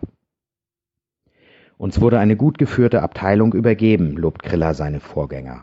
Und ja, sie haben Fußstapfen hinterlassen, aber wir wollen schon einen anderen Weg gehen, die Abteilung modernisieren, die Spieler in die Pflicht nehmen. Der Generationswechsel war jetzt nötig, ergänzt Kai, auch durch die geforderte Umstellung zu Spielerpass Online. Die festen Bürozeiten wurden reduziert, dafür ist die digitale Ansprechbarkeit nun gegeben. Vor allem aber möchte der neue Abteilungsvorstand die Mitglieder auch mehr in die Entscheidungen einbinden. Hier gab es viel Nachholbedarf, sagt Muckel. Dieter und Sigi haben unglaublich viel gemacht, aber die Leute kaum in die Pflicht genommen. Wir möchten alle mit ins Boot holen, Transparenz und Offenheit schaffen. Bei allen Zukunftsvisionen betonen die vier Vorstandsmitglieder auch immer wieder die Leistungen ihrer Vorgänger. Die Herrenteams identifizieren sich traditionell stark mit ihrem Teamnamen. Wie in einem Verein im Verein. Die sechste verzichtete sogar auf einen Aufstieg, weil sie dann die fünfte geworden wäre. Bei, aller Teamautonomie vertreten alle aber immer die Werte des FC St. Pauli. So habe ich das bisher bei keinem anderen Verein erlebt, sagt Kai. Wirklich alle gehen korrekt, nett und achtsam miteinander um. Woanders sind immer irgendwelche Assis dazwischen. An der Selbstständigkeit der Teams will natürlich auch der neue Vorstand, Vorstand nichts ändern. Die Mannschaften entscheiden zum Beispiel über ihre Trainer selbst, da mischen wir uns nicht ein, stellt Olli klar. Dafür soll die Gemeinsamkeit gefördert werden. Ein erster Schritt ist das neu eingeführte Captain's Dinner, das regelmäßige Vernetzungstreffen der Teamkapitäne. Vorher kannte man sich kaum, es gab schon eine gewisse Rivalität, weiß Kriller. Ein weiterer Schritt ist der Besprechungsraum, der von Dieter und Sigi zusammen mit Architekten aus der Abteilung neben den Umkleiden unter der Nordtribüne geplant wurde. Der mittlerweile als abseits kneipenartig urig eingerichtete Raum dient als Treffpunkt der Kicker nach dem Training, den Spielen oder zum gemeinsamen Fußballgucken auf Sky. Bezeichnend übrigens das über dem Eingang prangende Clubwappen mit dem Zusatz FC St. Pauli Amateure. Hier wird deutlich, dass außer Fußballern auch alle anderen Sportlerinnen und Sportler und auch Fans unseres Clubs willkommen sind. Soziales Engagement. Man merkt, dass die neue Abteilungsleitung nicht nur intern, sondern auch abteilungsübergreifend an der Gemeinsamkeit arbeiten möchte. So soll über den Feldstraßenplätzen demnächst ein FC St. Pauli Amateure Schriftzug prangen und die Gegengrade mit einem Millantor-Stadion-Schriftzug verfeinert werden. Bereits im letzten Jahr verschönert wurde die einst triste graue Wand der Nordtribüne zu den Kunstrasenplätzen. Sie ist jetzt Teil der Millantor Gallery und wird in deren Rahmen nun jährlich neu gestaltet. Das soziale und gesellschaftspolitische Engagement hat sich der neue Vorstand der Fußballabteilung ebenso auf die braun-weißen Fahnen geschrieben. Auch hier soll die Fußballabteilung ein Gesicht bekommen. Zunächst wurde eine Torprämie eingeführt. Für jedes erzielte Tor eines Teams der Abteilung werden fünf Euro einer St. Pauli-nahen sozialen Einrichtung gespendet. So kommen etwa fünf bis sechstausend Euro pro Saison zusammen. Und dann ist da ja noch der G20-Gipfel. Hier hat die Herrenfußballabteilung Großes vor. Auf den Kunstrasenplätzen wird ein Fußballturnier organisiert, sodass sich die Demo-Teilnehmer zwischendurch sportlich betätigen können. Vor allem aber soll das Gelände auch zum Ausruhen dienen. Verpflegung und Live-Musik werden ebenfalls organisiert. Bei der Planung und Durchführung benötigt die Abteilung noch dringend Unterstützung. Meldet euch zahlreich. Dann gibt es hier noch einen kleinen Kasten. Die Teams stellen sich selbst vor. Jedes äh, Herrenfußballteam, das uns ein paar Sätze zu sich selbst geschickt hat, äh, wurde hier abgedruckt und das lese ich auch nochmal kurz vor. Siebte Herren. Ursprünglich im Jahre 1990 als fünfte Herren gestartet, sind wir seit dem 25-jährigen Bestehen 2015 die siebte Herren. Neben dem sportlichen Alltag in der Kreisklasse B tragen wir die Werte unseres Vereins auch bei unseren jährlichen Ausfahrten weiter. Zweite Senioren. Die vielen Neuen im Team tun den zweiten Senioren gut. Da wächst auf und neben dem Platz wieder ein buntes, modernes St. Pauli zusammen. Der gelebte Doppelpass zwischen Dauerkartenplatz und eigenem Anstoß unterm Bunker führte uns zuletzt sogar in der Tabelle nach vorne. Die ersten alten Herren des FC St. Pauli sind zwar nicht mehr die schnellsten, dafür aber immer noch voller Enthusiasmus am Ball. Dabei stehen Fairness und gute Laune an erster Stelle und jeder, der diese Werte teilt, bekommt eine faire Chance, Teil des Teams zu werden. PS Trainer gesucht. Dritte Senioren. Ehemalige Spieler der dritten, vierten und fünften Herren in einer Mannschaft? Wer darauf vor ein paar Jahren gewettet hätte, wäre ein gemachter Mann. Alter macht weise aber nicht unbedingt schlechter, wie die Qualifikation für die Seniorenverbandsliga beweist. Vierte Herren. Wo der Musikplayer in der Kabine niemals richtig spielt, wo man lieber grätscht statt zelebriert, wo Genussmittel niemals versiegen, träumt man im Schlachtruf stets vom Siegen, und wo Menschen statt Agenturen zählen, überragt Bernie dennoch alles und jeden. Es gibt immer Ärger mit der vierten. Die achten Herren wurde vor ziemlich genau 15 Jahren gegründet und ist aus der damaligen dritten Herren hervorgegangen. Einige von uns sind auch seit 15 Jahren dabei und so wird die erste Elf aus ambitionierten, jüngeren, bei den Spielen immer wieder mit den Opas aufgefüllt. Am Tresen sind wir aber alle gleich und so wird der manchmal auftretende Frust des Verlierens freundschaftlich bei unseren Sponsoren, dem Otzentreff, vergessen gemacht zu unserem Jubiläumsturnier an der Feldstraße am 17. Juni mit internationaler Beteiligung seid ihr alle recht herzlich eingeladen. Dann sollte unter diesem Artikel eigentlich noch der Flyer äh, zu der G20-Gipfelaktion auf den Feldstraßenplätzen abgedruckt werden. Das hat aus irgendwelchen Gründen nicht geklappt. Äh, umso besser, dass wir jetzt noch mal kurz ähm, Werbung dafür machen können. Also wer Lust hat, die Herren Fußballabteilung äh, zu unterstützen, entweder durch Ideen, was man an dem Wochenende alles auf den Plätzen noch so veranstalten könnte, oder auch durch tatkräftige Mithilfe bei der Organisation oder beim Getränkeausschank äh, oder beim Verteilen von Stadtplänen, was auch immer der darf sich gerne melden bei der Fußballabteilung, entweder per E-Mail herrenfußball.fcstpauli.com oder er geht zur Sprechstunde, die jeden Montag von 16 bis 18 Uhr in der Geschäftsstelle in der Südtribüne stattfindet. Übersteiger Seite 18 bis 20. Im Abstiegskampf wird alles dem Sportlichen untergeordnet. Seit zweieinhalb Jahren ist der aktuelle Aufsichtsrat im Amt in dem die Fanszene so stark vertreten ist wie noch nie. Fünf der sieben Mitglieder sind aktive Fans mit Erfahrung im Fanclub Sprecherrat und anderen Gremien. Haben, wie haben Sie Ihre Amtszeit bisher erlebt? Was waren einschneidende Erfahrungen und wie verstehen Sie Ihre Aufgabe? Am Ostermontag trafen wir uns mit Sandra Schwedler, Carsten Meinke und Roger Hasenbein auf ein Getränk im Fanladen. Die Sandra Schwedler spreche ich Susanne. Den Carsten Meinke spreche ich als Hock. Und Roger Hasenbein wird von mir, Holger Scharf, Klammer auf, Klammer zu, endlich mal wieder Aufsichtsrat, äh, gesprochen. Der Übersteiger fragt. Äh, wir freuen uns, dass ihr euch trotz Ostern Zeit nehmt, mit uns auf einen, eure bisherige Amtszeit zu schauen. Gut, die Hälfte liegt hinter euch. Roger ist natürlich viel länger dabei. Was sind eure Highs und Lows? Der Carsten Meinke antwortet. Überrascht hat mich, dass sehr viel vom Sportlichen geprägt war. Und wir brauchten natürlich eine Zeit, uns als Gremium zu finden und mit dem Präsidium die Zusammenarbeit zu entwickeln. Nach einer Saison zum Durchatmen sind wir nun schon wieder in einer sportlich schwierigen Situation, die anderes in den Hintergrund treten lässt. Was wir an Ideen hatten, was zu entwickeln wäre, alles wird dem Sportlichen untergeordnet. Da versuchen wir ein gesundes Maß zu finden.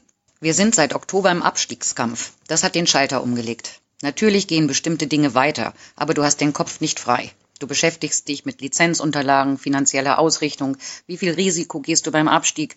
Wird der direkte Wiederaufstieg anvisiert? Nicht über die Verhältnisse leben? Die dritte Liga ist noch komplizierter. Es ist eine strategische Entscheidung, wie viel Geld wir im ersten Jahr hineingeben. Roger, hast du noch Zeiten in Erinnerung, in denen die Situation sportlich nicht angespannt war? Am ruhigsten war es zwei Jahre in der Regionalliga.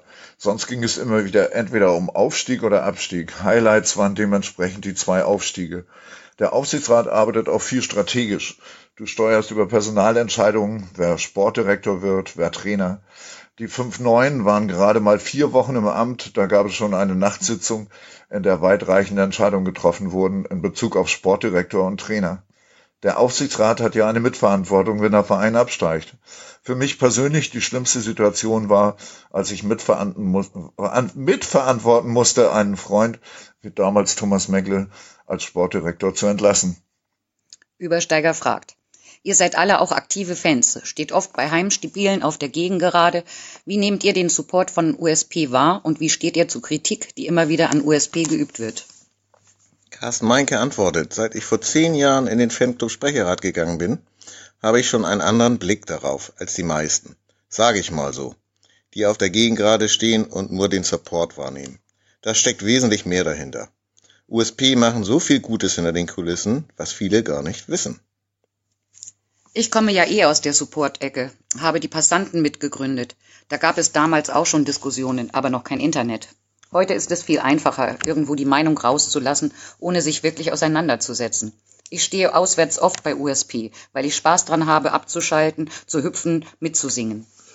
Ich rate Leuten, die mit so einer Kritik kommen, sich mal ein Spiel auf der Haupt in, in die Mittelblöcke zu setzen. Die werden sich nie wieder über USP meckern. Beim Stuttgart-Spiel gab es diesen Vorfall mit den zwei Stuttgartern auf den VIP-Plätzen, die beim 0 zu 1 aufstanden und jubelten und dann aus dem Supportblock angegangen wurden. Wir haben dort das Problem, dass wir eine Fankurve vor Business Seats haben. Auf den Business Seats mischt, mischt sich das Publikum immer durch.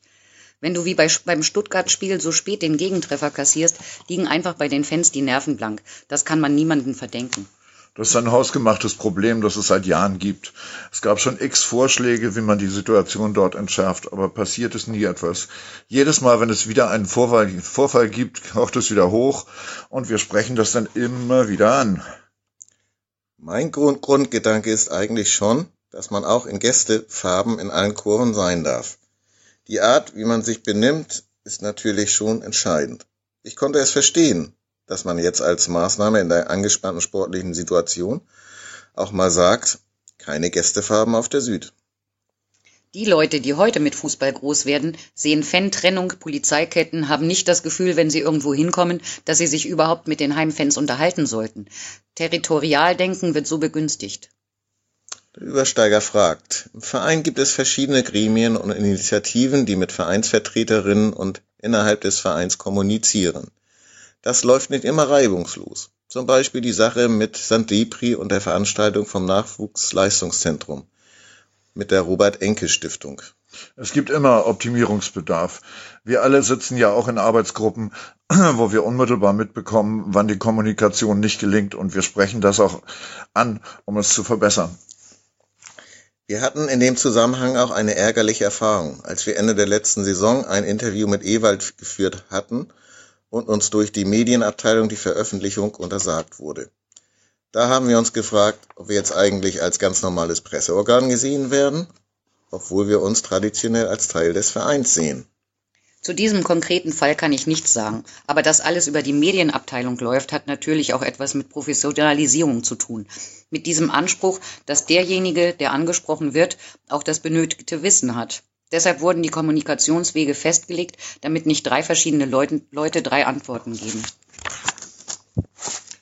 Wir bieten auch immer an, uns einzuschalten und zu vermitteln. In eurem Fall könnten wir zum Beispiel ein Gespräch mit euch und der Medienabteilung führen, um rauszubekommen, was schiefgelaufen ist und das für die Zukunft zu verbessern.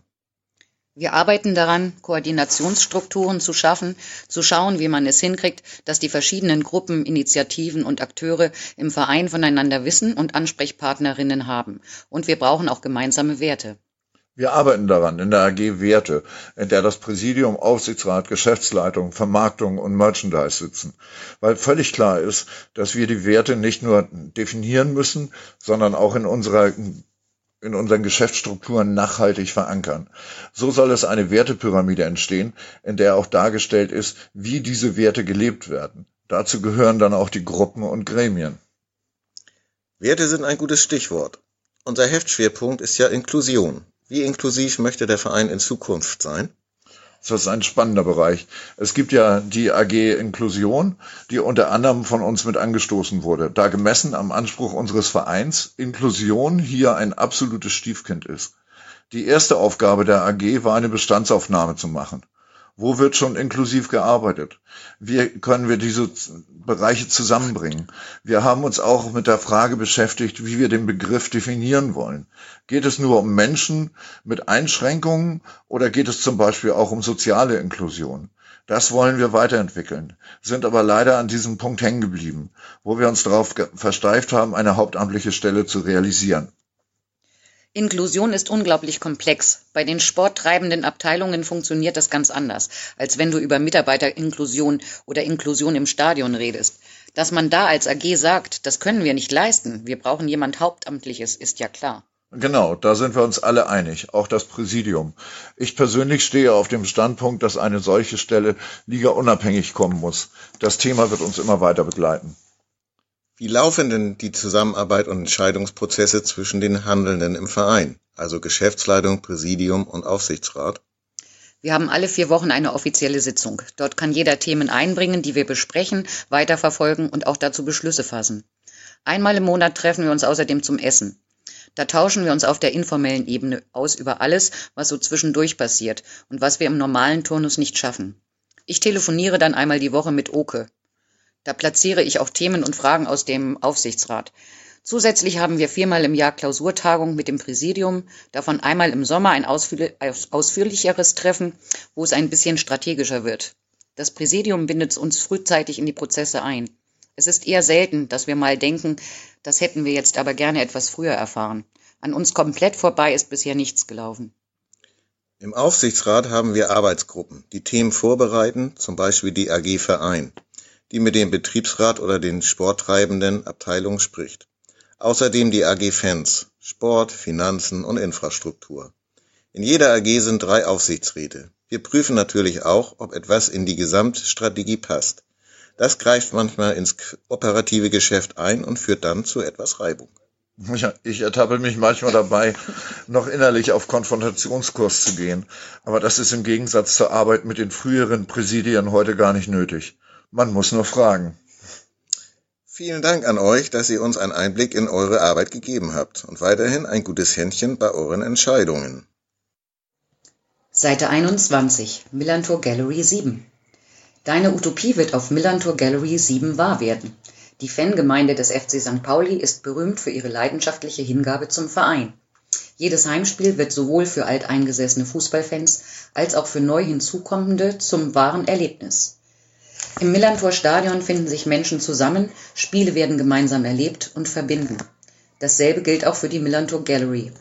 Sie öffnet ihre Tore vom 29. Juni bis zum 2. Juli 2017. Als offene Plattform bringt die Millantor Gallery Menschen zusammen, so wie sonst der Fußball am Millantor. Mit dem Musik-, Kultur- und Bildungsprogramm zeigt das Social Art, Music and Culture Festival allen Teilnehmerinnen Möglichkeiten auf, die Welt positiv mitzugestalten. Sie dient als Inspirationsquelle und setzt Impulse für eine Welt voller Freude und sauberem Wasser für alle. Dieses Jahr gibt es viele neue Dinge zu erleben, auf die ihr euch jetzt schon freuen könnt. So hat die Millantor Gallery dieses Jahr drei bekannte Musiker zu Bühnenpaten auserwählt. Die Veranstalter präsentieren 100 bekannte und neue Gesichter der Kunstszene und hauchen dem Stadion in der Sommerpause neues Leben ein. Die größte Wand des Festivals ist erstmals öffentlich zur Gestaltung ausgeschrieben. Eine Gewinnerin gestaltet das geliebte Herak-Mural an der Südtribünenwand neu. Das Thema der diesjährigen Millantor Gallery ist Utopic. Das Kollektiv der Millantor Gallery erklärt, mittels Kunst, Musik und Kultur bewegen wir alle Teilnehmerinnen der Millantor Gallery dazu, sich für eine gerechte Welt einzusetzen. Und beim Wasser für alle fangen wir an. Das Thema Utopic gibt den Menschen darüber hinaus die Möglichkeit, eine andere Welt zu denken und aktiv mitzugestalten. Utopien dürfen auf der Millantor Gallery Realität werden und alle sind eingeladen, sich daran zu beteiligen. Dieses Jahr erwartet die Besucherinnen auf der Millantor Gallery wieder ein spannendes Line-up von Nachwuchskünstlerinnen bis zu bekannten Bands sämtlicher Genres. Das Besondere, die Bühnen werden jeweils an einem von drei Tagen von den bekannten Musikern und alten Freunden der Millantor Gallery, Bela B., Fettes Brot und DJ Matt, kuratiert. Darüber hinaus werden sie selbst Teil des Bühnenprogramms, sei es als Moderator, Music Act oder Background-Tänzer. Ein besonderes Ereignis ist die Neubemalung des großen Millantor Gallery Murals an der Südkurve des Millantor. Das aktuelle Wandgemälde von Hirakut, das anlässlich der Millantor Gallery 5 entstand, ist bereits ein Jahr länger als geplant zu sehen. Mit einem weinenden und lachenden Auge verabschiedet sich das Millantor bald von diesem wunderschönen Wandgemälde. Das neue Kunstwerk wird ebenfalls die gemeinsamen Werte des FC St. Pauli, der Millantor Gallery und Viva Con Aqua widerspiegeln. Alle drei Organisationen sind eng miteinander verbunden, tief in St. Pauli verwurzelt und identifizieren sich mit dem Viertel, dessen Bewohnern und einem Lebensgefühl des bunten Miteinanders. Aufgrund ihrer Bedeutsamkeit wurde die große Außenwand der Millantor Gallery bis zum 1. Mai 2017 ausgeschrieben. Eine ausgewählte Jury aus Vertretern des FC St. Pauli, der Millantor Gallery, Viva Con Aqua sowie der aktiven Fanszene des Vereins nimmt sich der Herzensangelegenheit an, eine passende Künstlerin zu wählen. Die Neugestaltung der Wand beginnt im Juni 2017. Internationale und nationale Künstlerinnen wie Andreas Preis, Katie Armstrong, Matt C., Nikos, Okuda, Pum Pum und viele weitere mehr präsentieren Werke sämtlicher Genres für Kunstliebhaberinnen und Interessierte. Gemeinsam mit Künstlerinnen, Musikerinnen und Kulturschaffenden von nah und fern sowie mehr als 150 Ehrenamtlichen inspiriert die Millantor Gallery die Besucherinnen zu gesellschaftlichem Engagement. Alle Mitwirkenden unterstützen die Arbeit und Projekte von Viva Con Aqua, sauberes Wasser für alle zugänglich zu machen. Wir sind sehr gespannt und freuen uns mit euch auf ein offenes und lebendiges Miteinander auf der Millantor Gallery 7. Moin, ich bin Philipp vom Übersteiger und das ist die Partyseite der Nummer 128. Mach's noch einmal, Ewald. Was für eine Tortur. Vor dieser Saison hatten viele, auch ich, gedacht, dass wir oben mitspielen können. Vielleicht nicht ganz oben, aber zumindest so, dass wir uns erst am 28. Spieltag mit einer weiteren Saison in Liga 2 abfinden müssen. Anschließend wäre dann sechs Spiele lang Zeit gewesen, jungen Spielern eine Chance zu geben, sich zu beweisen und um bereits am Kader für 2017-2018 zu basteln. Wäre ein bisschen langweilig, gebe ich zu.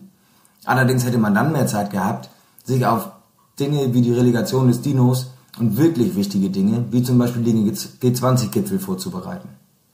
So bibbert man, hoffentlich nur fast, bis zum Schluss. Dieser Artikel hat übrigens den Stand nach dem Heimsieg gegen Heidenheim. Sicherlich ist es für uns sehr hilfreich im Abstiegskampf, dass der letzte erfolgreiche Klassenkampf erst zwei Jahre her ist. Verantwortliche und Umfeld brachen also nicht in blanke Panik, inklusive entsprechender Maßnahmen aus, sondern man wusste, was zu tun ist und dass dies auch oder nur mit Ewald gelingen kann. Alle, die in der Hinrunde offen den Trainerwechsel gefordert haben, gehen sich jetzt bitte eine Runde schämen.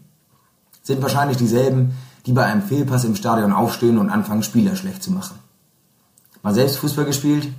Und ich meine nicht das gruselige Bauernspannengekicke mit Bier in der Hand in irgendeiner Grünanlage. Wer hier im Stadion immer noch der Meinung ist, dass jeder Spieler in höchster Bedrängnis, und ich meine nicht nur den Gegner auf dem Platz, sondern auch den Abstiegskampf, immer den Ball zum Mitspieler bringen muss oder ihm wird jegliche Fähigkeit abgesprochen, kann sich bitte verpissen. Dieses Genörgel geht einem so auf den Sack. Während die Verantwortlichen beim FCSP den Abstiegskampf gelernt haben, müssen im Umfeld nochmal manche dringend auf die Schulbank. Nach Spieltag 27 sah alles noch ganz schön finster aus. Gerade einen gequälten Punkt gegen, dezimiertes, gegen ein dezimiertes SV Sandhausen herum. Drei Punkte bis zum rettenden Ufer. Die dritte Liga war auf einmal wieder ganz schön nah. Wenn man sieht, wie sich gestandene Vereine dort einen abwürgen, um nicht in der Versenkung zu verschwinden, bei einem drückenden Berg aus Verbindlichkeiten, dann würde das auch bei uns ganz schön übel werden können. Zumal mit einem Stadion, das noch eine ganze Weile abgezahlt werden muss. Aber sei es drum. Was steht heute auf dem Programm? Ah, die Fürther. Ein Evergreen and White der zweiten Liga. Seit einigen Spielen sind die Franken nach oben und unten in der Tabelle fest abgesichert und die haben bestimmt noch ein paar junge Spieler auf der Bank, die sich für die nächste Saison beweisen sollen. Kurzum, der perfekte Gegner. Wozu soll ein Fürther heute noch die Beine hinhalten, wenn Spieler des FCSP eben diese vollständig aus dem Weg räumen, falls sie zufällig zwischen Ball und Gegner kommen? Für die Statistik oder Fernsehgelder? Ha, ha, ha. Dafür versaut sich niemand den Urlaub. Für die mitgereisten Fans? Schon eher. Aber vielleicht ist das auch nur mein Wunschdenken. Trotzdem, nach einer Saison mit Höhen, zweifacher Franken-Derby-Sieger und Tiefen, Trainerwechsel am 13. Spieltag, ist der Urlaub der Fürther in den Köpfen schon fest verankert. Und bestimmt auch wohl verdient. Sicherlich war vor der Saison deutlich mehr erhofft worden, doch die Siege gegen den Club sollten zumindest etwas entschädigen. Die Fürther stehen übrigens momentan in der Tabelle dort, wo sie sich am wohlsten fühlen.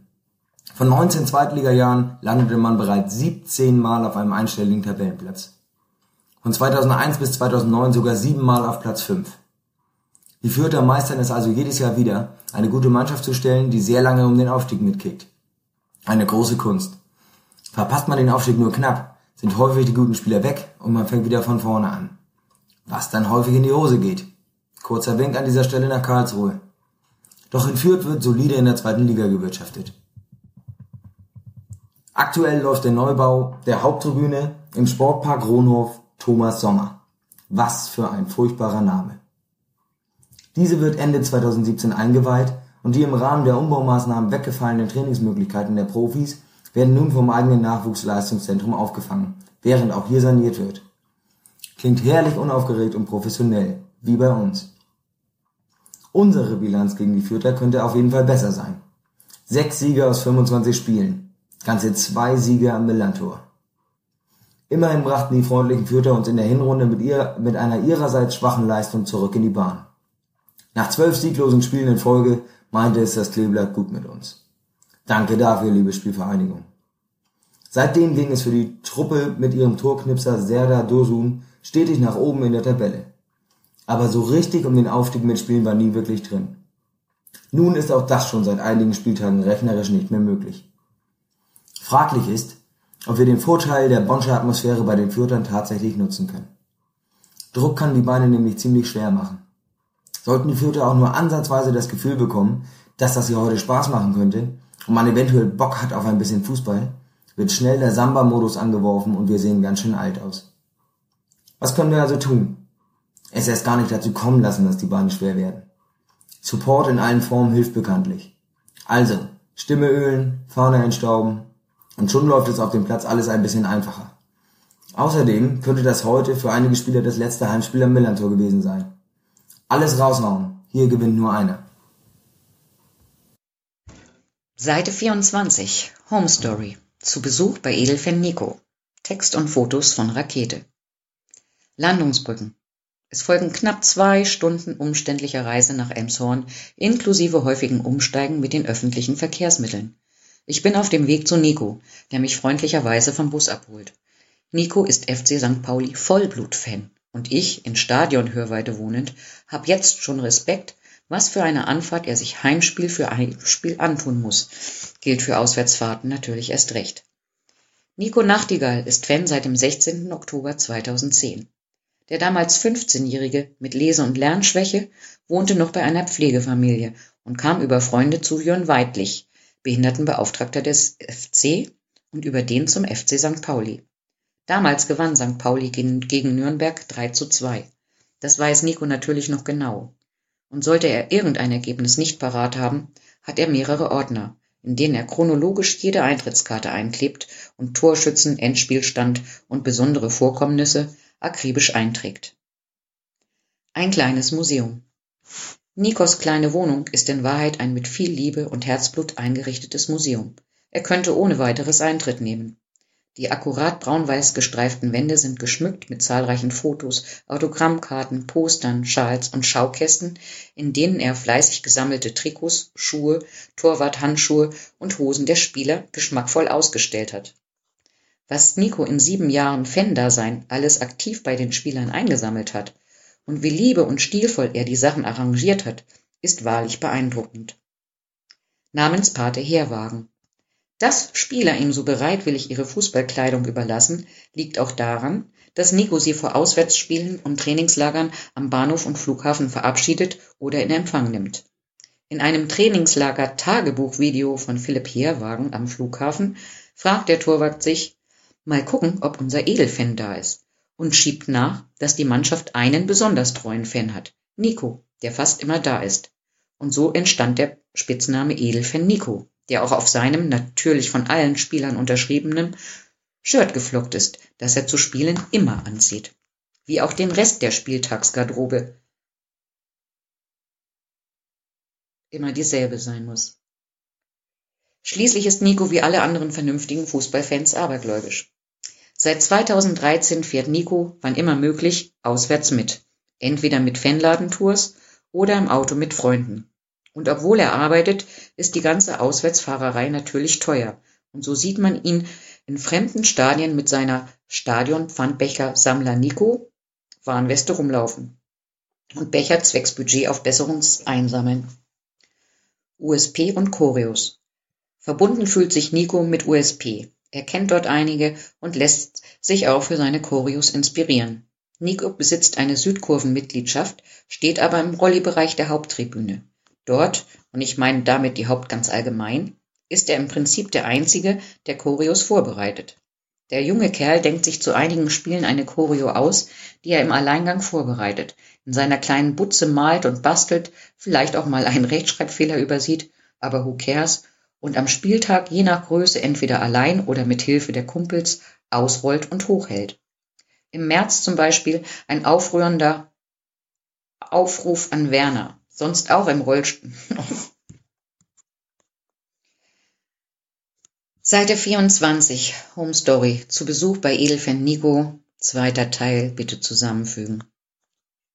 Seit 2013 fährt Nico, wann immer möglich, auswärts mit. Entweder mit Fanladentours oder im Auto mit Freunden. Und obwohl er arbeitet, ist die ganze Auswärtsfahrerei natürlich teuer. Und so sieht man ihn in fremden Stadien mit seiner Stadion-Pfandbechersammler Nico Warnweste rumlaufen und Becher zwecks Budgetaufbesserung sammeln. USP und Choreos Verbunden fühlt sich Nico mit USP. Er kennt dort einige und lässt sich auch für seine Choreos inspirieren. Nico besitzt eine Südkurven-Mitgliedschaft, steht aber im Volleybereich der Haupttribüne. Dort, und ich meine damit die Haupt ganz allgemein, ist er im Prinzip der Einzige, der Choreos vorbereitet. Der junge Kerl denkt sich zu einigen Spielen eine Choreo aus, die er im Alleingang vorbereitet, in seiner kleinen Butze malt und bastelt, vielleicht auch mal einen Rechtschreibfehler übersieht, aber who cares, und am Spieltag je nach Größe, entweder allein oder mit Hilfe der Kumpels, ausrollt und hochhält. Im März zum Beispiel ein rührender Aufruf an Werner, sonst auch im Rolli-Bereich, aber länger schon im Krankenhaus, doch bald wieder gesund zu werden, da er vermisst würde. Und You Will Never Walk Alone. Schnüff. Nico steht im letzten Abschnitt zum Spielertunnel und so natürlich strategisch günstig, um nach Abpfiff Spieler sowie ehemalige Spieler, die er ins Herz geschlossen hat, wie zum Beispiel Ginczek und Schauner, abzupassen, einen Schwatz zu halten und oder ein Trikot oder ein paar Handschuhe abzustauben. Als großer Fan von Enis Alushi hatte er es sogar organisiert, sich ein Trikot mit Widmung aus Israel zukommen zu lassen.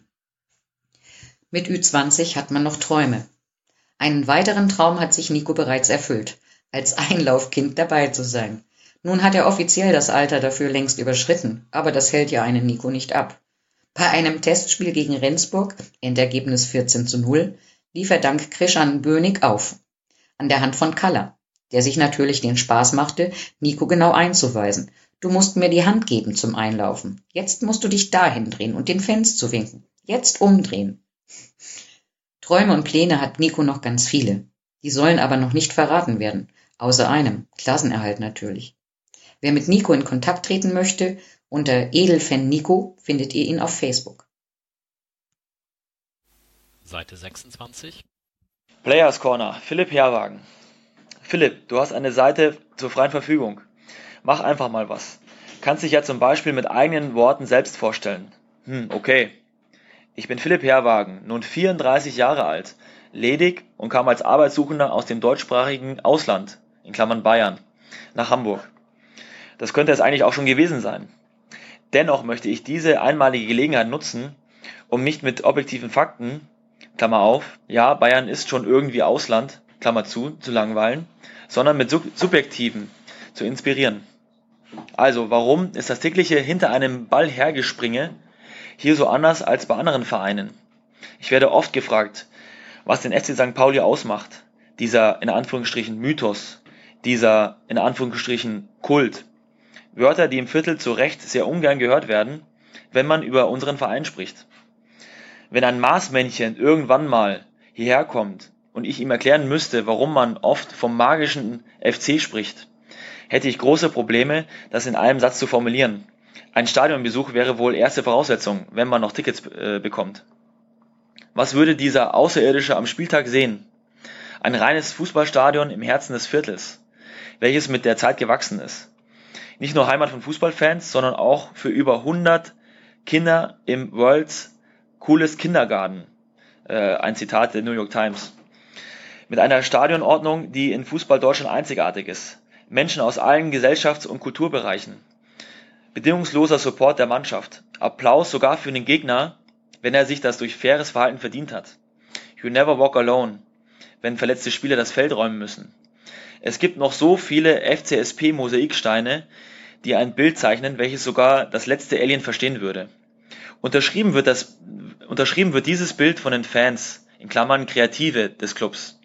Geeint durch ihre Werte im Herzen finden sie sich instinktiv zusammen, um den Fußball einen Mehrwert zu geben. Eine gewaltige Stimme gegen Rechtsextremismus und Homophobie. Eine gewaltige Stimme für Menschenrechte und Minderheiten in unserer Gesellschaft. Natürlich aber auch eine laute Stimme für die Jungs auf den Rasen. Ich hatte mir mal gesagt, dass ich im Fußballalter nur noch dort spielen möchte, wo es mir persönlich Spaß macht und es mir, äh, mir mehr gibt, als nur Bälle zu halten. Das Schicksal meinte es gut mit mir, als ich 2013 zurück zum FC St. Pauli kommen durfte, wieder ein Teil eines Großen zu sein. In Anführungszeichen mein St. Pauli, wie man hier so schön sagt. Aber ist es überhaupt mein St. Pauli oder auch das von ihr von ihm oder jenen, die sich in der Sache doch eigentlich so einig sind? Sind wir uns denn alle immer so einig? Steht nicht ab und zu das eigene Ego oder das Interesse meiner Gruppierung über dem Wohle des Vereins?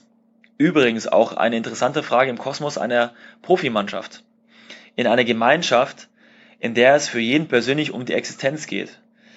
Hier liegt die Kunst darin, dass jeder Spieler den Teamgeist nicht nur konsumiert, in Klammern Konsumenten, sondern auch pflegt und andere inspiriert in Klammern (Kreative), um Ziele zu erreichen.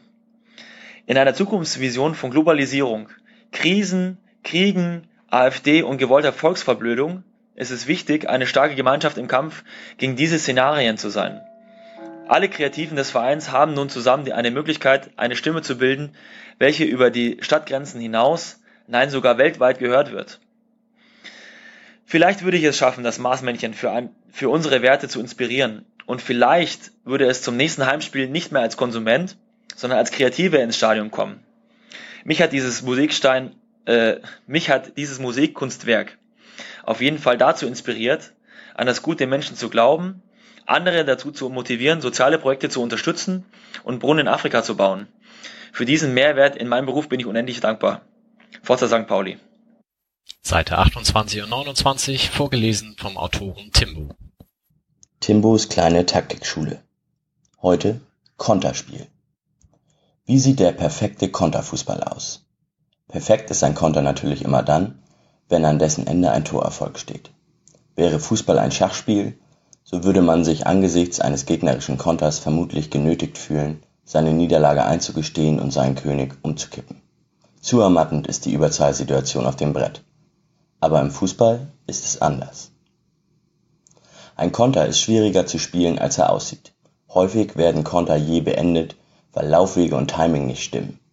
Perfekte Voraussetzungen für erfolgreiches Konterspiel sind geschaffen, wenn das gegnerische Team aufgerückt ist und sich idealerweise auch Defensivspieler in den Angriff eingeschaltet haben. Daher sind meist gegnerische Standards der Nährboden für eigene Kontersituationen. Solche Spielsituationen ergeben sich aber auch häufig bei eigener Führung, wenn das gegnerische Team den Offensivdruck noch einmal erhöht. Naturgemäß ist physische Schnelligkeit eine wichtige Komponente für gutes Konterspiel. Allerdings ist die Handlungsschnelligkeit noch wichtiger.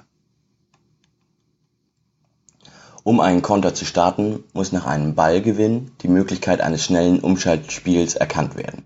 Ergibt sich aus dem ersten vertikalen Pass keine Raumöffnung, so ist dieser Pass zu risikoreich, da der ballführende Spieler im Anschluss in eine Drucksituation geraten würde und den Ball schnell wieder zu verlieren droht. Der ballführende Spieler, der einen raumöffnenden Pass spielen soll, muss daher innerhalb kürzester Zeit entscheiden, ob ein solcher Pass Sinn ergibt. Dazu muss erkannt werden, ob das gegnerische Team ungeordnet und zu offensiv aufgestellt ist. Zeitgleich mit dem Ballgewinn müssen Spieler des eigenen Teams eine ähnliche Entscheidung treffen und sich in den freien Raum bewegen um anspielbar zu sein. Den freien Raum so schnell wie möglich zu besetzen, ist aber auch das oberste Ziel des gegnerischen Teams und somit die erste Aktion nach erfolglosem Standard.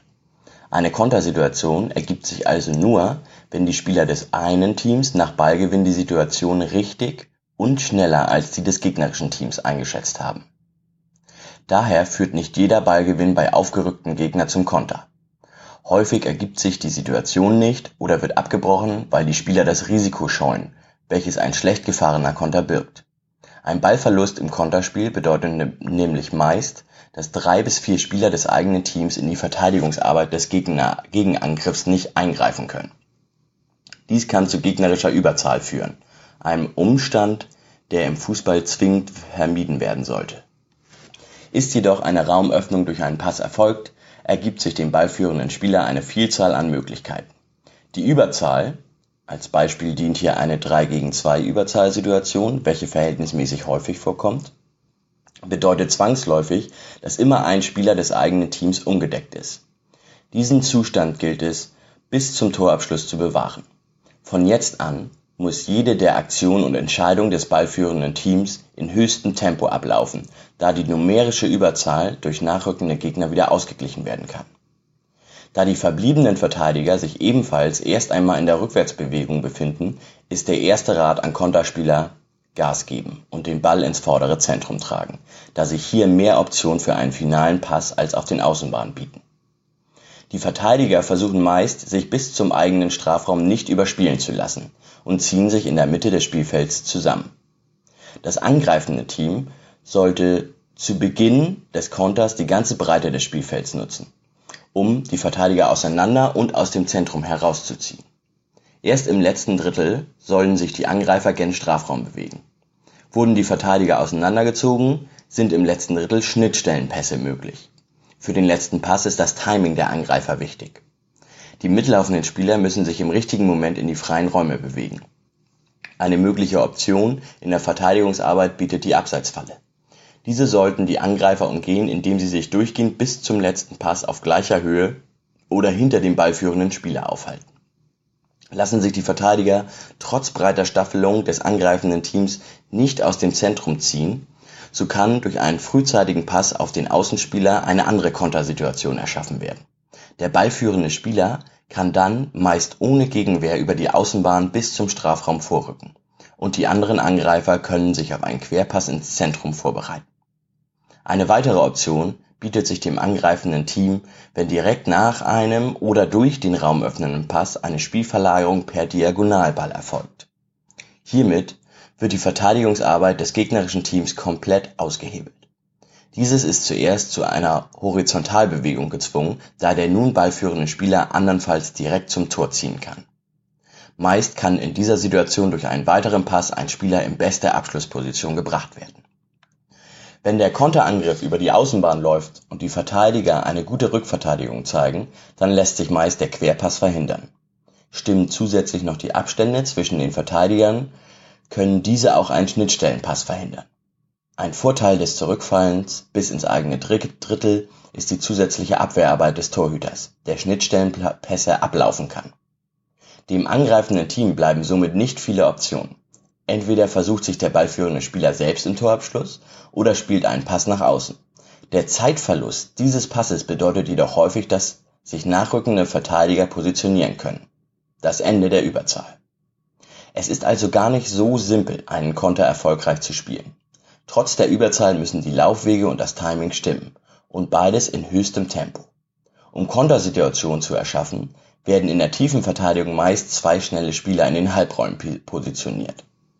Diese erfüllen dann sowohl defensive Aufgaben in der Raumdeckung und können bei Ballgewinn als erste Anspielstation dienen. Sofern es sich nicht um einen Standard handelt, kann auch der Stürmer als Prellbock fungieren. Folgt man den Aussagen von Pep Guardiola, so ist die Bundesliga eine reine Konterliga. Nirgendwo sonst wird so exzessiv das Gegenpressing zelebriert. Einige Teams spielen auch reinen Konterfußball. Siehe Valencia Ende der 90er welches für viele Fußballfans jedoch ein rotes Tuch ist, da er darauf abzielt, das gegnerische Team in eine Falle zu locken und größtenteils aus stoischer Defensivarbeit besteht. Für mich persönlich gehört der Konterfußball wegen seiner disziplinierten Abwehrarbeit des gesamten Teams und der mitreißenden offensiven Spielweise zu einer der schönsten Arten des Fußballs. Seite 30 bis 32, Gastartikel vom FC Lampedusa, vorgelesen von Hock. FC Lampedusa St. Pauli Trilogie Teil 2. Teil 1 habt ihr im Übersteiger 127. Teil 3 wird in der Übersteigerausgabe 129 abgedruckt werden. Zitat. Ich weiß, wer Sie sind. Ich weiß, wer er ist. Und ich weiß auch, dass er bei Ihnen Fußball spielt. Ich finde das so ein tolles Projekt. Zitat von einem verantwortlichen Beamten im Ausreisegewahrsam am Hamburger Flughafen (2017). Zu Besuch beim zentralen Mittelfeld des FC Lampedusa St. Pauli im Abschiebeknast. In Hamburg betreibt die Ausländerbehörde seit Oktober 2006 Dort arbeiten ausschließlich Mitarbeiterinnen der Hamburger Ausländerbehörde und des privaten Sicherheitsdienstes WEKO Sachbearbeiterinnen der Ausländerbehörde verhaften in ihren Räumen Menschen, lassen sie von ihren eigenen Leuten in ihren eigenen Knast bringen und bewachen sie dann dort auch noch selber, bis sie sie nach bis zu vier Tagen eigens zum Abschiebeflieger bringen. Was ist das denn eigentlich genau? Nachdem wir, der FC, FC Lampedusa St. Pauli, am Mittwoch, den 30.11.2016 aus Barcelona kommend, am Hamburger Flughafen gelandet waren, haben wir sofort im Abschiebegefängnis angerufen und gefragt, ob eine von uns unseren eingesperrten Habibi dort besuchen könne, da wir ja auch am Flughafen seien. Der Mann am Telefon sagte, die Besuchszeit ende um 18 Uhr und wenn wir uns beeilen, könne man auch noch kommen. Wer denn genau kommen wolle, eine Freundin sei ich und wir kämen gerade aus Barcelona und seien erschüttert, dass unser Bruder dort einsitzen würde. Einen Ausweis hätte ich dabei und würde jetzt unser Fußballteam am Flughafen stehen lassen, ihnen meinen Koffer aufs Auge drücken und mich sofort in ein Taxi werfen. Das sei aber nicht direkt am Flughafen, sondern ganz auf der anderen nördlichen Seite des Flughafengeländes, sagte die Stimme am anderen Ende des Telefons. Ja, ja, das schaffe ich schon, vor 18 Uhr, entgegnete ich. Nach fünf Minuten Fahrt im Taxi erhielt ich einen Rückruf auf meinem Handy und die männliche Stimme sagte, ich könne nun doch nicht kommen. Was? Das ginge jetzt aber nicht mehr, da ich bereits im Taxi und schon auf dem Weg sei, sagte ich.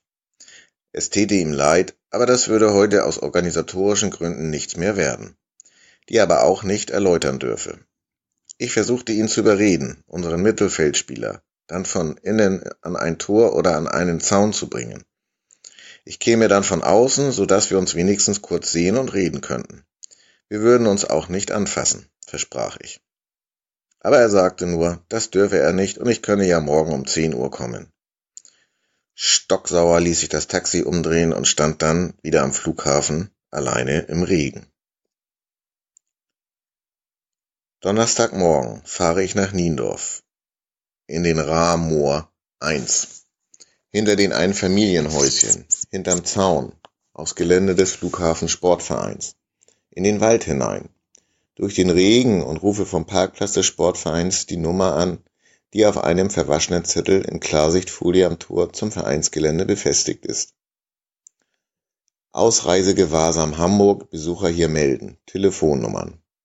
Der Mann am Telefon sagt, wir kommen vor. Wo ist denn vor? fragte ich mich. Durch Bäume und Gestrüpp hindurch, hinter einen hohen weiteren Zaun umwickelt mit Stacheldraht, sieht man weiß-blaue Container in der Ferne. Aha, da ist wohl vor am massiven Eisentor, hinter dem man die Silhouetten von drei bis vier Personen im Nieselregen schwach erkennen kann. Eingezäunt und mit NATO-Draht gesichert. Ich bin angemeldet für zehn Uhr, versuchte ich ungelenkt zu erklären. Ja, ja, kommen Sie rein. Erst durchs Tor, dann durch die Eingangstür. Schließ auf, schließ ab, schließ auf, schließ ab. Ach nein, was für ein schrecklicher Ort. Und hier haben sie ihn hingebracht, unseren FC-LSP-Spieler. Und eingesperrt. Ganz alleine auch noch? Nee, ganz alleine auch noch.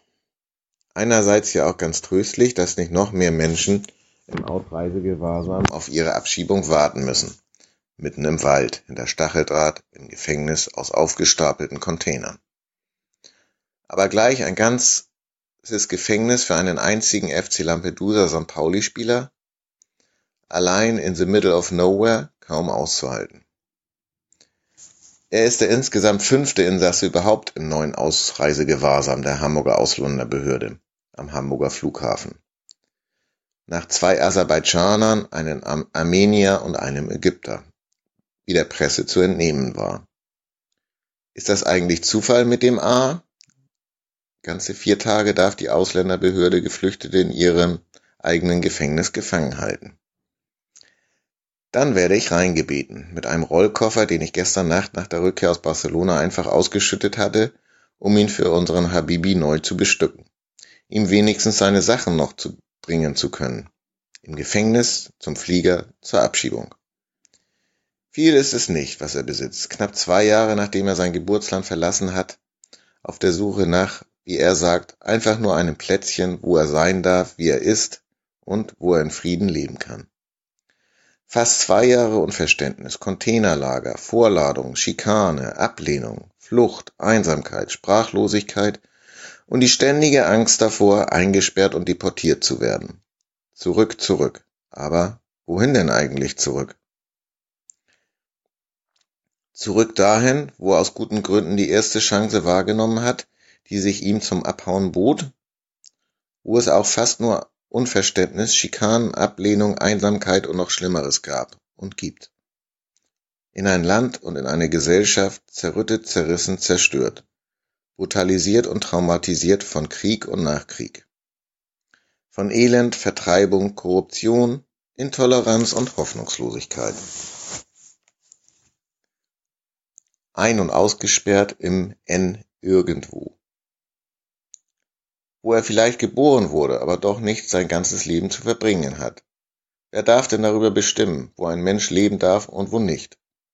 Und wer sind denn eigentlich diese Menschen, die sich anmaßen, darüber entscheiden zu dürfen?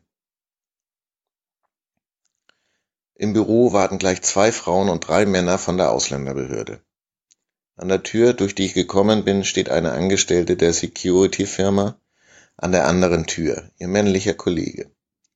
Eine Frau der Ausländerbehörde stellt sich mir vor und verlangt meinen Ausweis. Es wird telefonisch eine Abfrage gemacht, ob ich überhaupt rein darf. Negativ. Was? Nein, jetzt hört es aber auf. Sie haben mich gestern schon weggeschickt. Ich bringe hier heute seine Sachen. Freuen Sie sich doch, bei uns heißt negativ positiv. Ist eben eine andere Welt.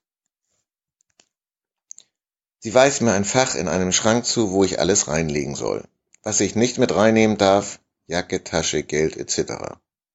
Dann gehen alle Männer raus und eine zweite Security-Mitarbeiterin kommt rein und stellt sich in, an die andere Tür. Nun sind genau vier Frauen und ich in dem Raum. Als erstes muss ich meine Schuhe ausziehen, die Kniestrümpfe runterschieben, den Pullover ausziehen, die Hose aufknöpfen und mich dann an die Wand stellen zu müssen. Es gibt extra ein Stück Teppich, auf das man sich stellen hat, kann. Mit dem Gesicht zur und den Händen an der Wand werde ich von oben bis unten abgetastet. Von erst einmal grob drüber, ungefähr so wie vor den Heimspielen des FC St. Pauli, bis es dann doch eher in eine regelrechte Leibesvisitation übergeht. Inklusive Hände runternehmen, damit T-Shirt und Unterhemd hochheben. Einmal nackten Rücken zeigen, umdrehen, einmal nackte Brust zeigen, umdrehen, Hände wieder an die Wand. Das diene ja schließlich in erster Linie seinem Schutz, behauptet sie auch noch. Ohne Worte. Am Ende darf ich die Hände runter und das Gesicht von der Wand drehen und mich auch wieder anziehen. Nur nicht wieder auf ihren Stuhl setzen beim Schuhe anziehen, gefälligst. Dann kommen all die Männer wieder rein und es geht an den mitgebrachten Koffer. Alle Kleidungsstücke werden einzeln aufgefaltet, befummelt und durchsucht. Dann der leere Koffer akribisch unter die Lupe genommen. Als ich sage, dass der gestern schon vom Airport Barcelona durchleuchtet wurde, werde ich gleich angeblafft. Das sei ja inner, Innerschengen. Da werde gar nichts kontrolliert. Aha. Hoffentlich stimmt das nicht. Nach circa einer halben Stunde sind die zumeist aus Sportklamotten bestehenden Sachen ausgepackt, durchsucht und halbwegs akzeptabel wieder eingepackt. Der Kofferdurchsuchungsbeamte versucht ein Gespräch über Fußball, den FC St. Pauli, Altona 93 und den FC Barcelona anzufangen. Er sei ja auch Fußballfan und kenne sich aus. Wie es denn in Barcelona gewesen sei, wir seien doch sicher auch im Stadion gewesen, oder?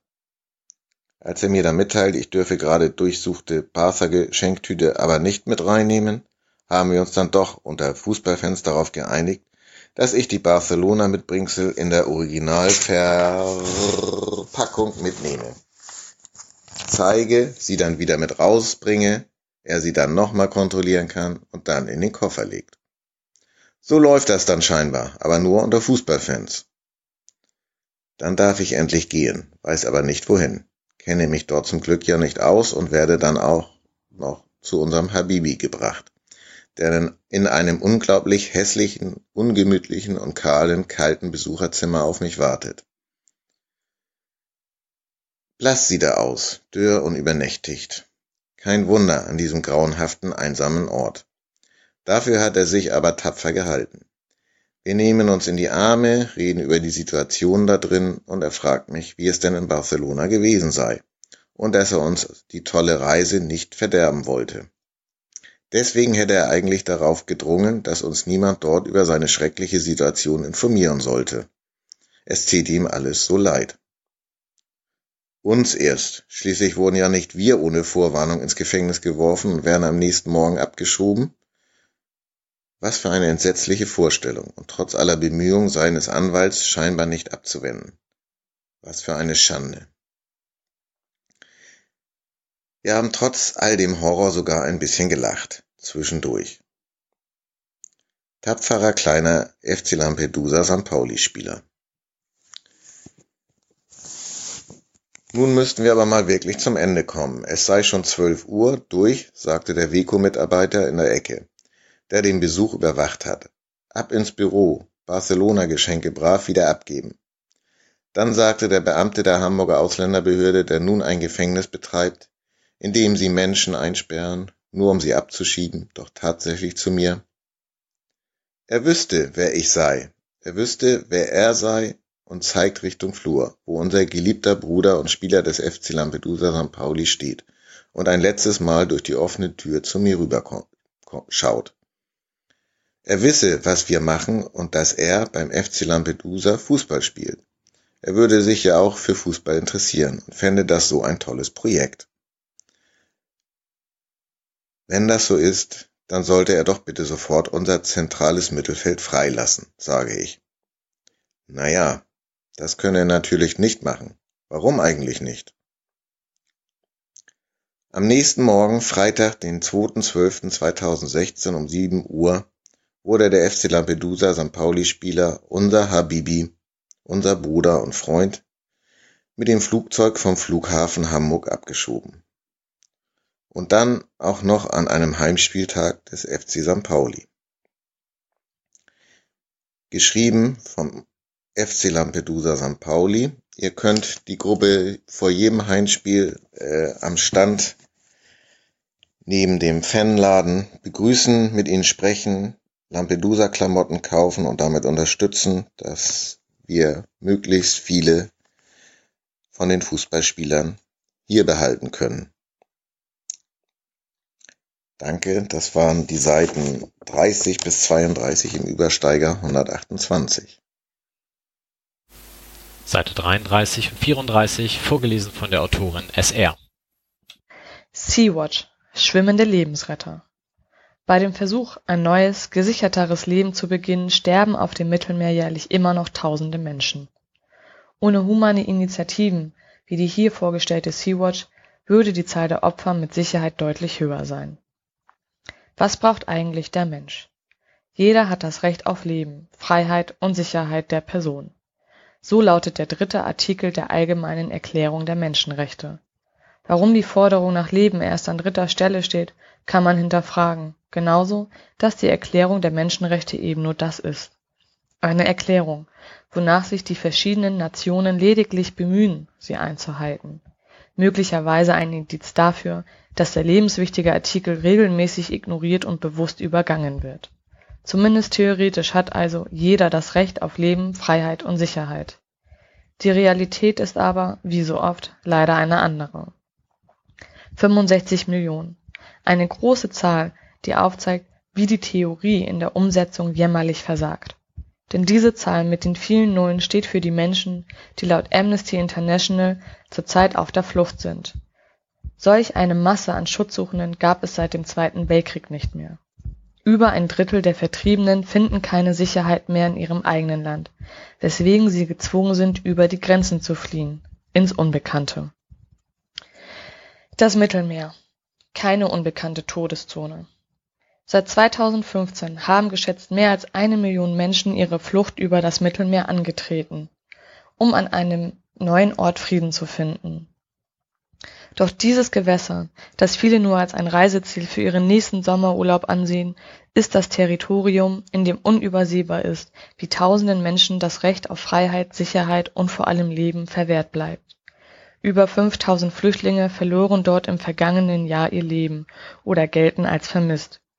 Während die als Gemeinschaftsagentur deklarierte Frontex zum Schutz der Festung Europa mit ihren Schiffen nebenher schippert. Manchmal gleichgültig, mit dem Blick auf die Boote gerichtet, die voller gefährdeter Menschen sind. Zum Teil schreiten sie mit Gewalt ein, um die Flüchtlingsboote zurückzudrängen, sie daran zu hindern, Festland zu erreichen und die Grenzen Europas zu überschreiten. Das sind alles keine neuen Fakten. Nichts davon ist unbekannt, und dennoch ist es wichtig, diese unmenschlichen Verhältnisse immer wieder ins Gedächtnis zu rufen, um uns daran zu erinnern, dass Hilfe benötigt wird. Und zum Glück wird diese auch schon von unterschiedlichen NGOs geleistet. Sie kämpfen gegen ein noch größeres Sterben auf dem Mittelmeer, nehmen diese Unmenschlichkeit nicht mehr apathisch hin und verhindern, dass die Todeszahlen noch höher sind. Schiffe kaufen und dem Sterben ein Ende setzen. Vor über drei Jahren, Ende 2014, gründete sich einer dieser Initiativen, Sea-Watch, eine Gruppe von Freiwilligen hatte sich gefunden, schmiedete den Plan, die Welt ein bisschen sicherer zu machen und entschloss sich, auf Schiffsuche zu gehen. Die kleine Odyssee durch Europa fand in den Niederlanden ihr Ende. Harald Höppner und Matthias Kuhnt, Mitbegründer von Sea-Watch, finanzierten aus eigener Tasche einen ehemaligen Fischkutter, noch mit dem unspektakulären Namen GO46. Nach Umbauarbeiten und offizieller Registrierung erhielt der modernisierte Kutter im März vor zwei Jahren bei der Taufe den Namen Sea-Watch und der giert seitdem als mittlerweile einer von zwei schwimmenden Lebensrettern auf dem Mittelmeer. Besetzt sind die beiden Schiffe mit einer kunterbunten Mischung an Menschen. Das bezieht sich nicht nur auf die Geschlechterverteilung, Nationalitäten und politischen Einstellungen, sondern auch auf die Religion, das Alter, den Beruf und den Bildungsstand. Wer helfen will, kann helfen. Ob aktiv an Bord, wenn man die Voraussetzungen für einer der zu besetzenden Positionen mitbringt oder eben passiv als Spender, so wie zum Beispiel die St. Pauli Kiez-Helden, die das Projekt schon seit einiger Zeit unterstützen. Menschen retten, Öffentlichkeit herstellen, Nachahmerinnen suchen. Mit einer guten Idee fing vor über drei Jahren alles an und durch das soziale Engagement von über 120 Menschen, die inzwischen zum aktiven Team der Sea-Watch zählen, sowie Spenden ist die Arbeit des gemeinnützigen Vereins eine Erfolgsgeschichte. Im vergangenen Jahr konnten durch Sea-Watch und die Hilfe ihrer finanziellen Unterstützer über 20.000 Menschen vor dem nassen Tod gerettet werden. Sea-Watch hat es sich zur Aufgabe gemacht, das menschliche Versagen der EU auf dem Mittelmeer nach ihren Möglichkeiten auszugleichen, nicht nur indem sie Menschen retten, sondern sie wollen auch durch Transparenz über ihre Arbeit informieren und auf die katastrophale Lage aufmerksam machen. So erhoffen sie sich, weitere Menschen zu erreichen in ihnen Zivilcourage zu wecken, sie anzuregen, selbst tätig zu werden. Dabei geht es ihnen nicht nur darum, ihr eigenes Team zu vergrößern, sie teilen ihren Erfahrungshorizont auch mit anderen. Leben retten, das Normalste auf der Welt? Dass Sea-Watch nicht nur Befürworter hat, ist logisch, denn irgendjemand hat ja immer etwas zu meckern, auch wenn es um die simple Aufgabe geht, Menschenleben zu retten. Die Gegner, hier offensichtlich verkörpert durch Frontex, wurden schon erwähnt. Es ist noch kein Monat her, dass die Süddeutsche Zeitung berichtete, wie diese verachtenswerte Vereinigung den privaten Rettungsorganisationen vorwarf, Leben bewusst zu gefährden. Würde man Frontex Humor zugestehen, könnte das als provozierende Ironie betitelt werden. Doch es ist eine ernste Anschuldigung. Ohne fundierte Beweise wurden absurde Behauptungen aufgestellt, wie die bewusste Zusammenarbeit zwischen humanitären Organisationen und Schleppern. Sea-Watch weist diese Anschuldigungen selbstverständlich zurück. Zurzeit steht man sogar kurz vor einer rechtlichen Auseinandersetzung, um sich gegen Verleugnungskampagnen zu wehren, die von Frontex gefördert werden. Ein Verhalten, das nicht nachzuvollziehen ist. Doch wie sagte schon Albert Einstein, zwei Dinge sind unendlich, das Universum und die menschliche Dummheit. Aber bei dem Universum bin ich mir noch nicht ganz sicher. Organisationen wie Sea-Watch wecken allerdings die Hoffnung, dass diese Dummheit auch Grenzen hat und Humanität, Leben retten, irgendwann wieder zur Normalität wird. Seite 35, 36, Gastartikel von Angela Schwarz, Antirassistischer Viertelrundgang vom Fanprojekt. Am 23. März veranstalteten der Fanladen St. Pauli, das HSV-Fanprojekt und die HSV-Fanbetreuung einen antirassistischen Viertelrundgang durch Eimsbüttel, vermittelt durch Angela von der Geschichtswerkstatt Eimsbüttel. 130 antirassistische Informationshungrige haben diesen Rundgang begleitet. Das Schöne und etwas Außergewöhnliche dabei war, dass aus beiden Fanlagern, sowohl vom FC St. Pauli als auch vom HSV und wahrscheinlich auch noch von anderen Vereinen, Unterstützerinnen gekommen waren so wurden nicht nur Präsidiumsmitglieder vom FCSP, teilweise schwer erkältet, gesichtet, sondern auch USPlerinnen, Chosen Few und AFC Altona-Fans. Der Rundgang ging eine volle Spielzeit mit zehnminütiger Verlängerung bei 5 Grad durch Eimsbüttel rund um das Univiertel. Hier nur ein kleiner Ausschnitt der vielen Stationen, zusammengestellt von Angela Schwarz von der Geschichtswerkstatt Eimsbüttel. Stolpersteine Gerade in Zeiten, in denen sich populistische, rechte und rassistische Gruppierungen und Parteien lautstark zu Wort melden, darf nicht vergessen werden, wohin solche Richtungen im letzten Jahrhundert geführt haben: in die Ermordung von sechs Millionen jüdischen Menschen. Aus Hamburg wurden ca. 10.000 Menschen deportiert und ermordet. An mehr als die Hälfte von ihnen erinnern die Stolpersteine in der Stadt, gehäuft vor allem im Grindelviertel und Umgebung hier hatte sich um 1900 das neue Zentrum jüdischen Lebens in Hamburg gebildet, mit koscheren Geschäften, Synagogen, wohltätigen und kulturellen Einrichtungen, Schulen und vielem mehr. Juden und Nichtjuden lebten hier Tür an Tür friedlich miteinander. Bei unserem Rundgang vom Schlump in das Grindelviertel haben wir uns diese untergegangene Welt an verschiedenen Stationen vor Augen gehalten, vielfach nur noch mit Fotos belegbar. Opfer und Täter wir haben vor dem ehemaligen Mädchenwaisenhaus im Laufgraben 37 von 1884 gestanden, deren kleine Bewohnerinnen wie ihre Betreuerinnen in den Konzentrationslagern ermordet wurden. Das Gebäude ist heute ein luxussaniertes Privathaus da hingegen, wo sich seit 1883 das ehemalige schlossartige Waisenhaus für Jungen befand, am Ende des heutigen Martin-Luther-King-Platzes, erinnert nichts mehr an das Gebäude, die zahlreichen Stolpersteine jedoch an die ermordeten Kinder und Erzieher. Zwischen diesen beiden wohltätigen Einrichtungen lag ein großes Kasernengebiet auf beiden Seiten der Wundestraße. Hier war 1939 das berüchtigte Polizeibataillon 101 stationiert, deren Mannschaften als ganz normale Männer Zitat Christopher Browning in Polen im großen Umfang Massenerschießungen an jüdischen Menschen ausgeführt haben.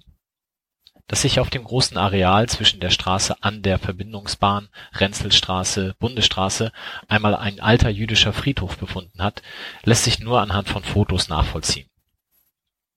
Heute stehen dort Mietshäuser Soziale Einrichtungen Ein besonderes Merkmal der jüdischen Wohltätigkeit in Hamburg waren die zahlreichen Wohnstiftungen. Diese waren für ältere Menschen errichtet worden, um sie von den hohen Mieten zu entlasten. Auf unserer Wegstrecke kamen wir an einigen noch stehenden Häusern vorbei, wie denen in der Bundesstraße 43, Bornstraße 22 und der Dillstraße 16, die alle nicht mehr im ursprünglichen Sinn genutzt werden andere sind abgerissen worden, wie das ehemals an der Ecke Bundesstraße-Renzelstraße stehende große Gebäude. Vor allem erinnern die Stolpersteine an die ermordeten Bewohnerinnen und Bewohner und die tragische Benutzung dieser Gebäude als sogenannte Judenhäuser, als völlig überbelegter letzter Wohnort. Unter den vielen kulturellen und sozialen Einrichtungen hat seit 1900 eine ehemalige Villa in der Hartungstraße eine zentrale Rolle gespielt, wo zahlreiche Vereine und Gesellschaften ihre Versammlungsräume hatten vom Januar 1938 bis September 1941 „ durfte in Anführungsstrichen hier der Jüdische Kulturbund ein vielfältiges Programm unter Aufsicht der Gestapo anbieten. Für jüdische Künstlerinnen war es die einzige Auftrittsmöglichkeit. 1942 und 1943 diente das Gebäude zweimal als Sammelstelle, wo sich jüdische Menschen vor ihrem Abtransport in die Konzentrationslager einstellen mussten nach dem Krieg konnte hier die überlebende Schauspielerin Ida Ehre mit den Hamburger Kammerspielen ein führendes modernes Theater aufbauen. Sie erhielt zahlreiche Auszeichnungen und Ehrungen für ihre Leistungen. Lernen und Beten Das Gebäude an der Talmud-Torah-Realschule von 1911 am Grindelhof 30 hat den Krieg überdauert und wird heute wieder als jüdische Schule genutzt. Auch hier zeigen die Stolpersteine, dass zahlreiche Schüler und Lehrer deportiert und ermordet wurden das Grindelviertel wurde auch durch die zahlreichen Kultureinrichtungen geprägt. Es gab viele kleine Lern und Bethäuser und mehrere Synagogen.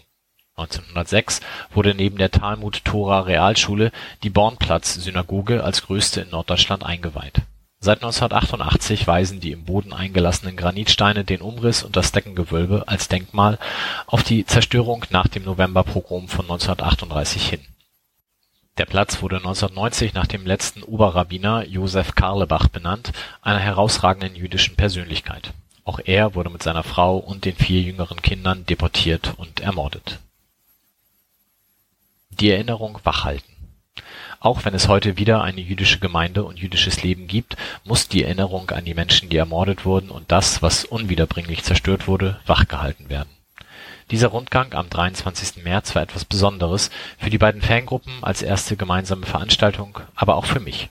Zwar hatte ich aus den Vorgesprächen mit den Fanbeauftragten schon den Eindruck, dass es ein Interesse gab, aber mit dieser großen Teilnehmerzahl hatte wohl niemand gerechnet. Ein toller Erfolg. Bücher Seite 39 FC St. Pauli Fußballfibel von Fabian Fritz und Gregor Backes, erschienen bei Kulturkon. Rezension von McCosy. Heimspieltag. An einem viel zu frühen Nachmittag oder Abend am Stammstehplatz, mit Bier in der Hand und am Schnacken mit den Freunden aus der Bezugsgruppe. Über das Spiel und was gerade sonst so im Rahmen von FC St. Pauli-Aktivitäten abgeht. Als Bild sicherlich ein Stillleben, das die Wände so einiger Wohnzimmer von FCSP-Anhängern zieren dürfte. Schon vom neuen Buch über St. Pauli gehört? fragt mich der ehemalige Amateurabteilungsvorsitzende. Äh, aha, Ach, mit nem Beitrag von dir drin. Gibt's das schon? Ein Heimspiel später liegt unter freundlicher Mitwirkung eines der Autoren ein Vorabexemplar im Übersteigerschrank, so dass es noch für diese Ausgabe reicht. Ein neues Buch über den FC St. Pauli also. Warum eigentlich noch eins, könnte man sich fragen. Ist mit dem 2010 erschienenen Standardwerk von Pahl und Nagel und auch sonst nicht schon alles geschrieben? Schließlich, so die Recherchen von Fritz und Backes im Vorlauf zur Fußballfibel, listet die Hamburger Staatsbibliothek bereits 70 Bucherzeugnisse mit dem FC St. Pauli als Thema auf. Nun sind Bücher wegen ihres Erscheinungsjahres naturgemäß aber auch nur eine Bestandsaufnahme dessen, was bis dahin bekannt war. Und besteht und das Buch über den Verein und sein Viertel indes schon sieben Jahre alt. Geschichte, auch die unseres magischen FC, geht aber weiter und will ebenfalls festgehalten werden. Zudem ist der Großteil aller bisherigen Bücher über den FC St. Pauli das Ergebnis der Arbeit lediglich eines Autors oder einer kleineren Gruppe davon. Somit mal Zeit für einen anderen Ansatz fanden Fritz und Backes und trugen 30 Beiträge von Personen und Gruppen zusammen, denen sowohl das Millantor als auch das FC St. Pauli Umfeld schon lange eine zweite Heimat ist und welche schon selbst durch ihre Mitwirkung und oder Anstöße ein Teil der Geschichte sind. Denn bei der Fußballfibel-Reihe von Kulturcon sollen die Fans, die Seele des Vereins, im Mittelpunkt stehen. Und wenn es danach geht, muss diese Seele groß und weit sein, wenn man noch einmal zurückblickt, was sich seit vor allem der Formierung des schwarzen Blocks auf der alten Gegend gerade getan und in den Jahren daraus entwickelt hat. Damit aus den 30 Beiträgen keine losgelöst voneinander stehende Ansammlung von Artikeln wird, wurde den realen Personen und Geschichten ein fiktives Paar als Bindeglied beiseite gestellt. Sie, bereits gestandene FC St. Pauli-Gängerin, er, nach Hamburg zugezogener, anfänglich FC St. Pauli Interessierter und dann Fan in Ausbildung. Menschen also, wie es sie im und ums Millantor auch wirklich geben könnte. Freddy und Carlo kommen dann im Laufe einer Saison, vom Sommer bis zum Frühjahr, an allen FC St. Pauli relevanten Orten mit den Autorinnen in Kontakt und ins Gespräch, in dessen Rahmen sich dann die jeweils in die Abschnitte der politische Verein Sommer, sportliche Alternativen Herbst, aktive Fanszene Winter und Beziehungsverein Frühjahr eingeteilten Beiträge präsentieren. Welche Themengeschichten das jetzt genau sind, sei an dieser Stelle aber nicht verraten. Das Doppelpassen zwischen den fiktiven und realen Akteurinnen funktioniert aber und liest sich, finde ich, so gut und unterhaltsam, als ob man selbst mit den Autorinnen schnacken würde. Dass sich die Vereinsgeschichte und ein Teil des von den Mitwirkenden erzählten, wie schon erwähnt, ein Who Who an Akteuren, auch Übersteigermitglieder, das aber nur nebenbei, wiederholt, liegt natürlich in der Natur der Sache, tut aber während des Lesens auch für bereits erfahrene FC St. Pauli-Anhängerinnen kaum einen Abbruch. Vielmehr wird, um es wie bei einem Spielablauf zu schildern, der Pass vom Historienhüter rüber zum vielleicht gerade neu aufs Feld kommenden gespielt, der, kann selbstverständlich auch eine Sie sein, diesen mit Wissen gefüllten Ball annimmt und ihn dann entweder verarbeitet, etwa durch Aktivwerden in der Fanszene, oder so weiter verteilt, dass andere der FC St. Pauli Story weitere Kapitel hinzufügen etwa die wichtigen jüngeren Initiativen wie der FC Lampedusa und St. Depri. Wie schon gesagt, auf gut 250 Seiten ein gelungenes Bällezuspielen zwischen ausgedachten und realen Personen, bei dem all das Erwähnung findet, was den FC St. Pauli ausmacht, was so viele Menschen von nah und fern daran fasziniert und anzieht und wie es überhaupt so kommen konnte. Und das aus der besten Quelle, nämlich denen, die mittendrin sind oder waren.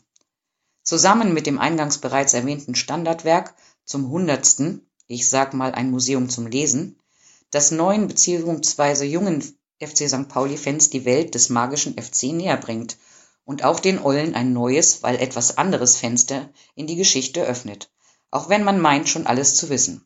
Kurz und gut, gehört auf jeden Fall in die Bibliothek gut sortierte St. Paulianerinnen Fanzines Übersteiger Seite 41 Der tödliche Pass 84 vom April 2017 Die Lektüre einer als intellektuell und kulturaffin beschriebenen Fußballzeitschrift muss ja kein Spaß sein. Derart vorurteilsfrei befrachtet ist das Studium der vorliegenden Ausgabe dann doch ein tolles Lesevergnügen. Schwerpunkt der Ausgabe ist ein ausgedehnter, 16 Seiten langer Artikel zur Situation bei 1860 München. Ein Verein, dem ich in meiner Jugend durchaus huldigte. Großartige Erinnerungen habe ich an ein live im Fernsehen übertragenes Endspiel im Europapokal gegen West Ham United aus den 60er Jahren mit Peter Radenkovic im Tor der 60er und Bobby Moore bei den Hammers. Und dann der glorreiche 1:0-Sieg gegen den VfB Lübeck im Pokal. Radenkovic akzeptierte während des Spiels eine von einem Fan angebotene Bockwurst unter dem tosenden Beifall der Lübecker Fans. Und heute? Da steht 1860 München da ohne Hemd und ohne Höschen und muss sich den Launen eines arabischen Potentaten unterwerfen. Eine Verweigerung würde unmittelbaren finanziellen Ruin nach sich ziehen. Da mutiert der traditionelle Löwenfan zum 20th Century Schizoid Man und Akteur in einer tragischen Aufführung. Die Tragik endet immer mit dem Tod eines Beteiligten. Wer wird es sein? Der Investor oder der Verein? Die Komödie in München lässt den Beobachter der andauernden Löwenpfennig-Dunk nur hoffen, dass eine konsequente Anwendung der 50-plus-1-Regel durch die DFL so einen Irrsinn wie bei 1860 in der Zukunft verhindern kann. Leider hat da Autor Klaus Melchior so seine Zweifel. Geld stinkt nicht und so wird die DFL alsbald einen Weg finden, verrückten Milliardären den Weg in deutsche Fußballclubs zu ebnen. Abgerundet wird das Heft durch lesenswerte Rezensionen oder ein Tagebuch der laufenden Saison in der Bundesliga 1. Äh, geschrieben von äh, Harro. Die Kapaikenpost 8. Das Punk, Oi und Hardcore-Fernsehen aus Trittau ist mal wieder sehr stark und auch straight politiklastig, wie das Cover schon zeigt.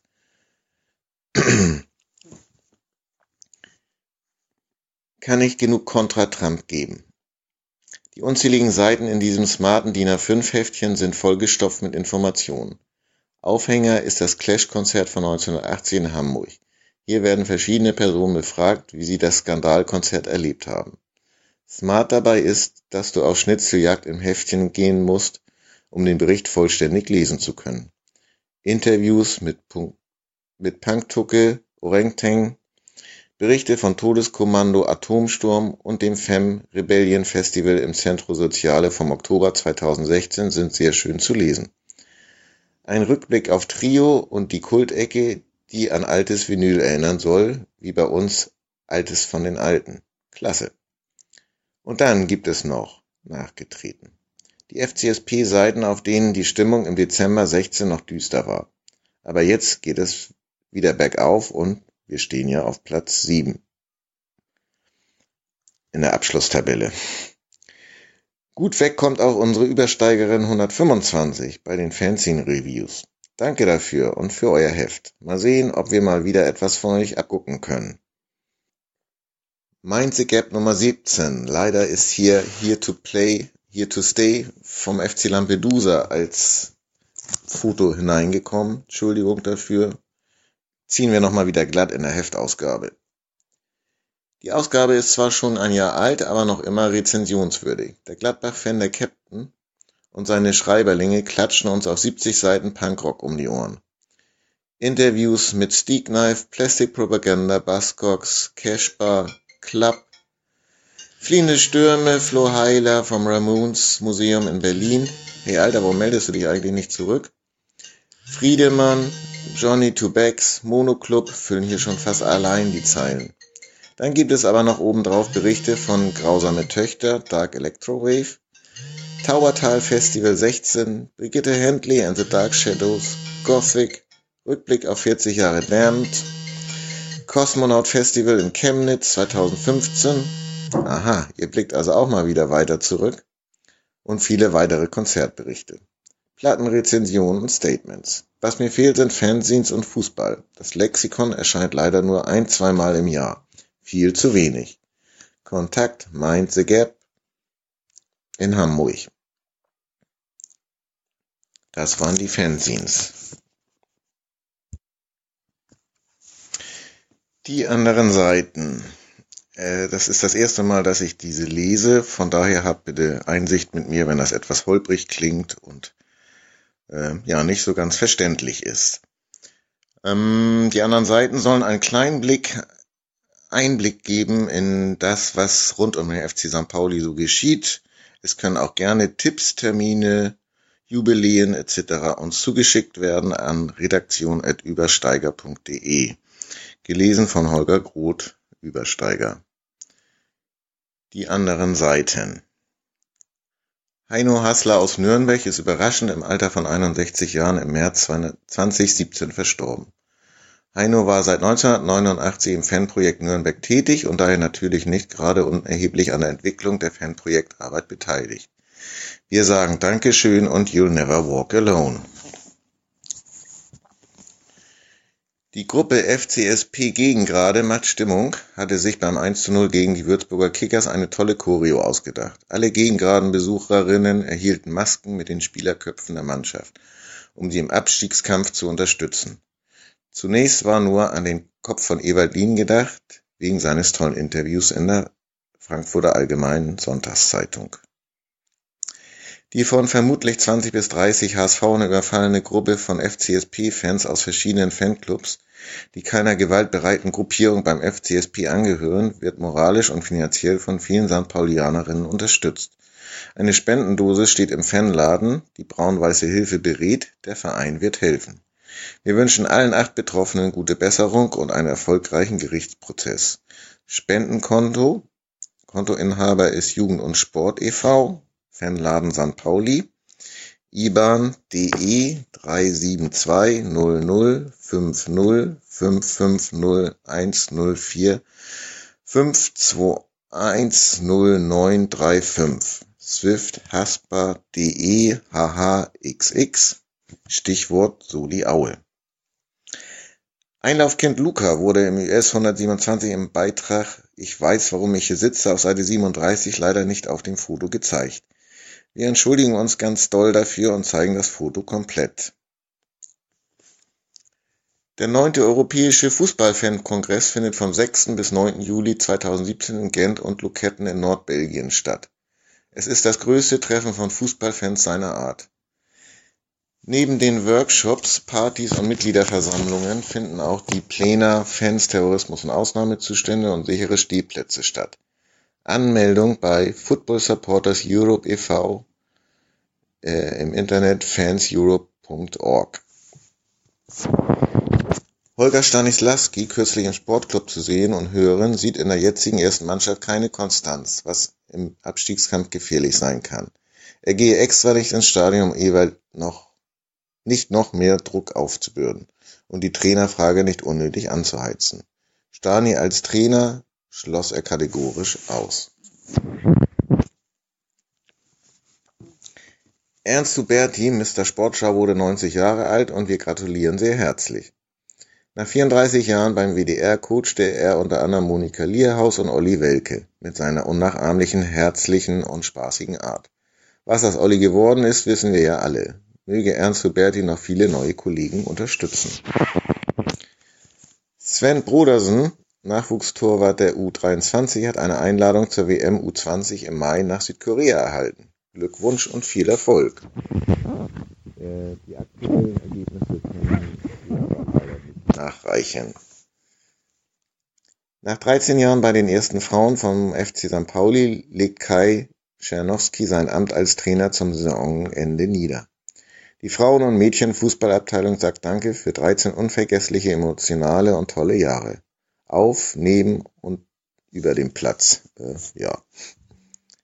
Früher war bekanntlich alles besser. Der Fußball erspielte sich noch Widersprüche zur herrschenden Ökonomie, durfte sich Walter Jens vom TV Eimsbüttel in seinem legendären Text bei Die Eimsbüttler Tage noch freuen.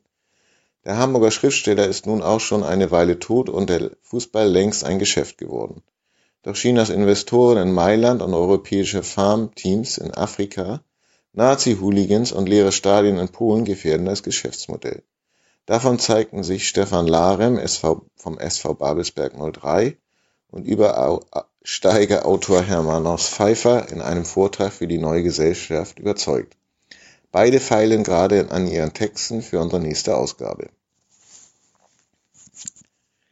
Björn Meyer steuert seinen Rollstuhl nur mit Muskelkraft. Am Wochenende ist er als Fußballschiedsrichter vom SC Sternschanze unterwegs pfeift bis zu sechs Spiele und legt pro Einsatz rund acht Kilometer zurück. Björn pfeift in diesem Jahr sein 250. Match. Sein nächstes Ziel ist, Trainer eines Frauenteams zu werden. Wie wäre es mit unserer ersten Frauenmannschaft? Ein Bericht über Björn lief im Hamburg-Journal am 25.02.2017. Einfach mal in der Mediathek stöbern. Die Stadt Kiel wird vom 14. bis 18. Mai 2018 die nationalen Sommerspiele der Special Olympics für Sportler mit geistiger Behinderung ausrichten. Heute sagt man auch dazu Gehandicapte. Es werden 4000 Sportlerinnen erwartet. Die Wettkämpfe werden im Unisportforum auf dem Nordmarkt-Sportfeld sowie am Professor-Peters-Platz stattfinden. Anmeldung erforderlich über die Stadt Kiel. Dialog im Stillen ist eine Ausstellung ohne Geräusche. In einer 60-minütigen Führung sollen die Gäste die Welt der Gehörlosen kennenlernen und mit ihnen kommunizieren. Es wird der Körpereinsatz gelehrt und wie wir Gehörlosen besser entgegenkommen können. Am Ende gibt es eine Gesprächsrunde mit Gehörlosen. Adresse Dialoghaus Hamburg G GmbH, Alter Wandrahm 4 in Hamburg. Telefon 040 309 6340 oder unter dialogimstillen.de. Das Haus 5 Service GmbH im ehemaligen Hafenkrankenhaus an der Seewartenstraße 10 beschäftigt Menschen mit Handicaps. Frühstück und Mittagstisch sind sehr lecker und dazu noch günstig. Öffnungszeiten Montag bis Freitag von 9 bis 16 Uhr, Samstag und Sonntag äh, ist es frei für buchbare Veranstaltungen. Außerdem werden Party, Service, Gebäudereinigung, Wäscherei, Kurierdienste, Gartenpflege, Fahrdienste und Verkaufstätigkeiten im Bistro am L-Park angeboten. Telefon 040 3344 2828 oder im Netz haus5.info. G20-Gipfelkonzert am 6. Juli in der Barclaycard Arena mit Coldplay, Ellie Ground. Sie wollen mit ihren anderen Musikern ein Zeichen setzen mit dem Global Citizen Festival. Die Organisation Global Citizen, die sich gegen Armut und für Bildungschancen in Entwicklungsländern einsetzt, verloste 9000 Tickets dafür. Leider schon vorbei. Little Fingers mit ihrer 40 Anniversary Tour waren mal wieder in Hamburg. Eine meiner ersten Punkbands, die ich 1979 in der Markthalle gesehen habe und sie waren damals der Türöffner zum Punk für mich. Super, dass sie wieder hier waren. Die Belfaster schossen ein Festival ihrer versteckten Hits ab und sind noch genauso spritzig wie damals. Konzert des Jahres für mich. Auch die Markthallenbetreiber Betriebsgesellschaft wurde 40. Mann, was haben wir für Bands dort sehen dürfen und sehen noch heute viele klasse Musikgruppen und Festivals. Auf die nächsten 40 am Klosterwall 11. Razors, 40 Jahre Punk aus Hamburg. Gratulation, geil und weiter so. Die Monkeys Geburtstagsfeier zum zweiten Jubiläum wurde zu einer rauschenden Party. Nicht nur die ständig dargereichten unterschiedlichen Schnäpse trugen dazu bei, auch das bunt gemischte Publikum sorgte dafür und natürlich My Perfect Cousin, die bei Augen zu die Undertones nicht vermissen ließen. Danke Sam und Ralf für die schöne Party und noch viele Geburtstagsfeiern bitte. Der Totenkopf-Tourbus startet am 20. Januar in Dallas, USA zur St. Pauli Presents Less Than Jake and Pepper Tour. Der FCSP-Shop organisierte die Tour zur Eröffnung des ersten Shops in Amerika. Nebenbei fanden viele Gespräche über unseren Verein statt und die Amis lernten, dass St. Pauli keine Biermarke ist. Mehr dazu lessthanjake.com. Hayir. Nein, stimmten auch Türken und Kurden aus unserem Verein gegen das Referendum vom Machthaber Erdogan zur Verfassungsänderung, die ihm noch mehr uneingeschränkte und unkontrollierbare Macht im Präsidialsystem geben soll. Leider hat es nicht ganz gereicht und er siegte knapp mit 51 Prozent. Die Rechtmäßigkeit der Abstimmung wird von der Opposition und liberalen Europäern aber angezweifelt und es wurde angekündigt, das Ergebnis anzufechten. Mehr zu lesen unter sendika.org. Fernanda Brandau, bei der Millantor Gallery 2016 mit ihrem Projekt Children of the Forgotten dabei gewesen, stellt vom Juni bis September das Projekt in der Malzfabrik in Berlin vor. Sie will zeigen, wie die Huni Queen in Brasilien leben Heilverfahren mit Kräutern und Pflanzen sind ein großes Thema und auch Schamanismus. Dazu wird der neue Dokumentarfilm dann auf vimeo.com gezeigt.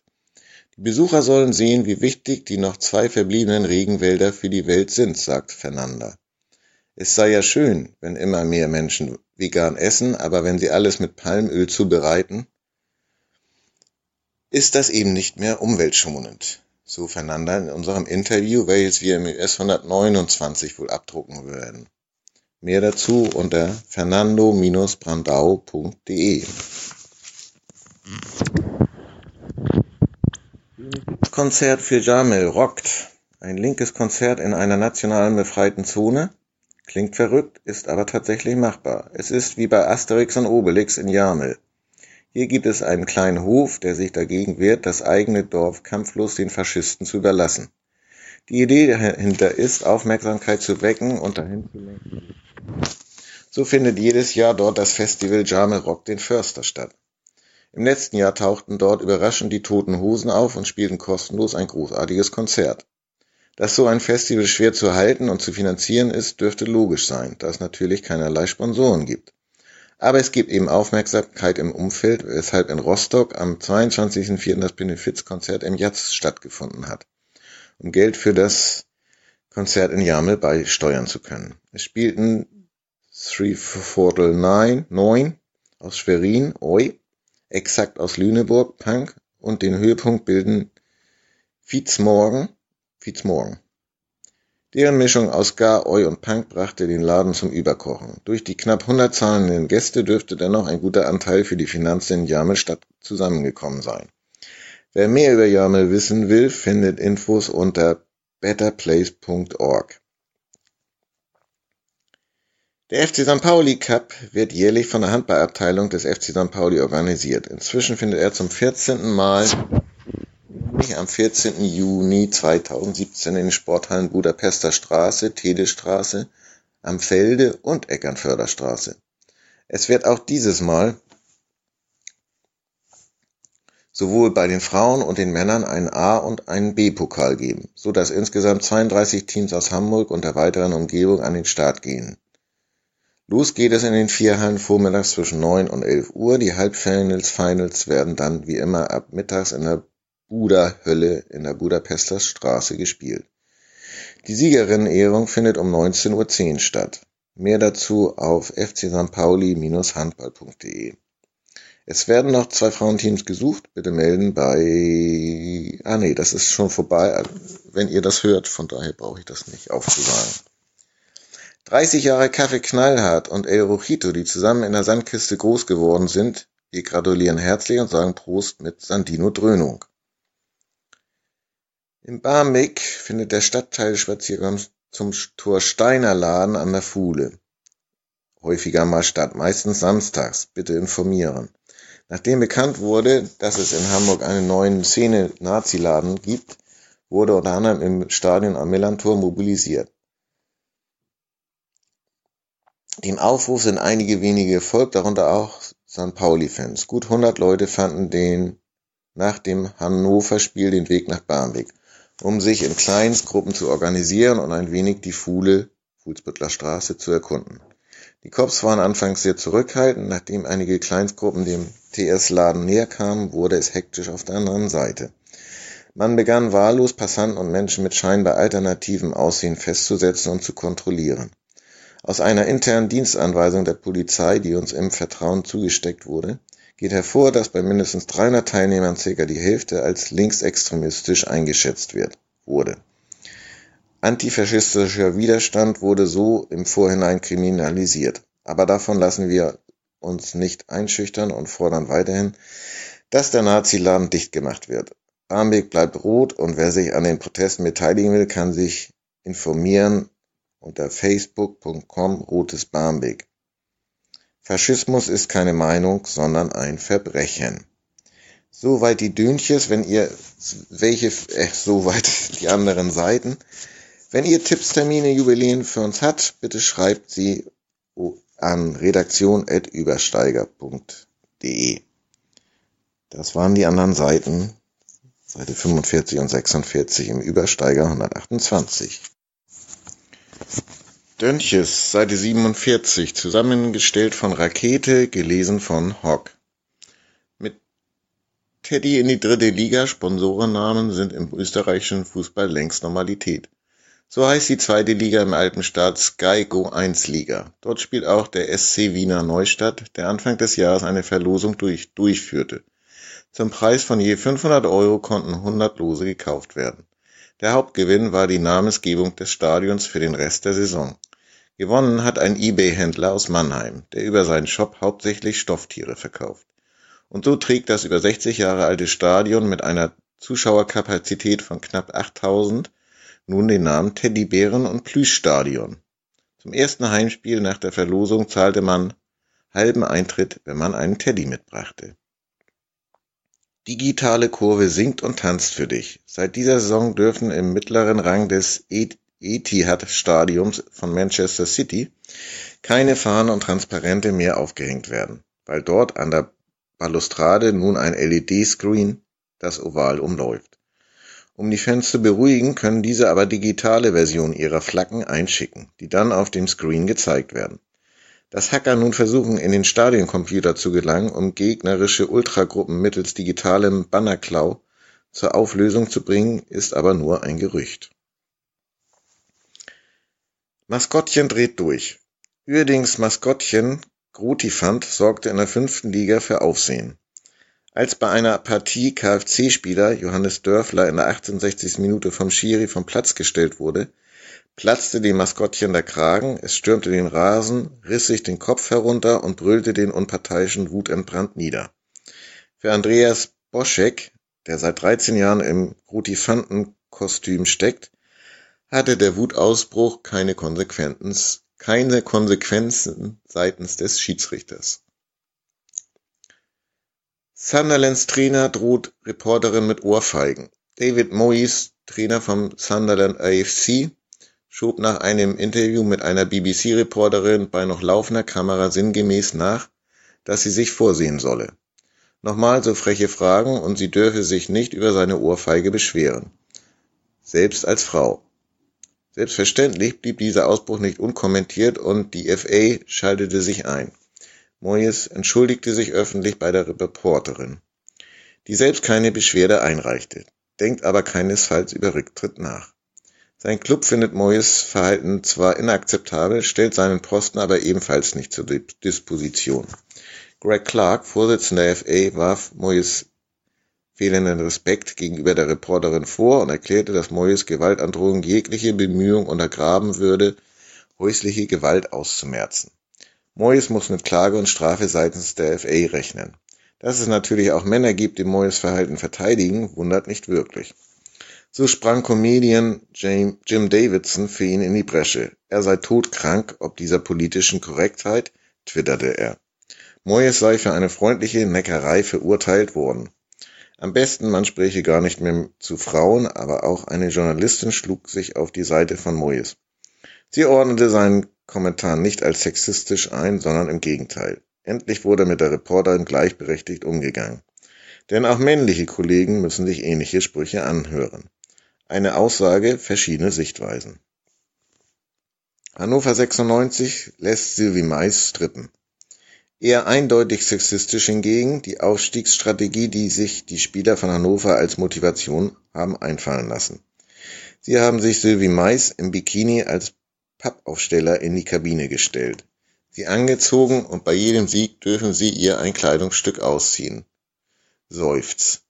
Was mich persönlich erst recht enttäuscht ist, dass bei Hannover 96 ja jede Menge Ex-St. Paulianer beschäftigt sind, sowohl als Spieler wie auch als Teammanager. Pressesprecher und Trainer. Man sollte doch meinen, dass diese einen gewissen positiven Einfluss hätten auf ihre Kollegen, wenn es um Sexismus geht.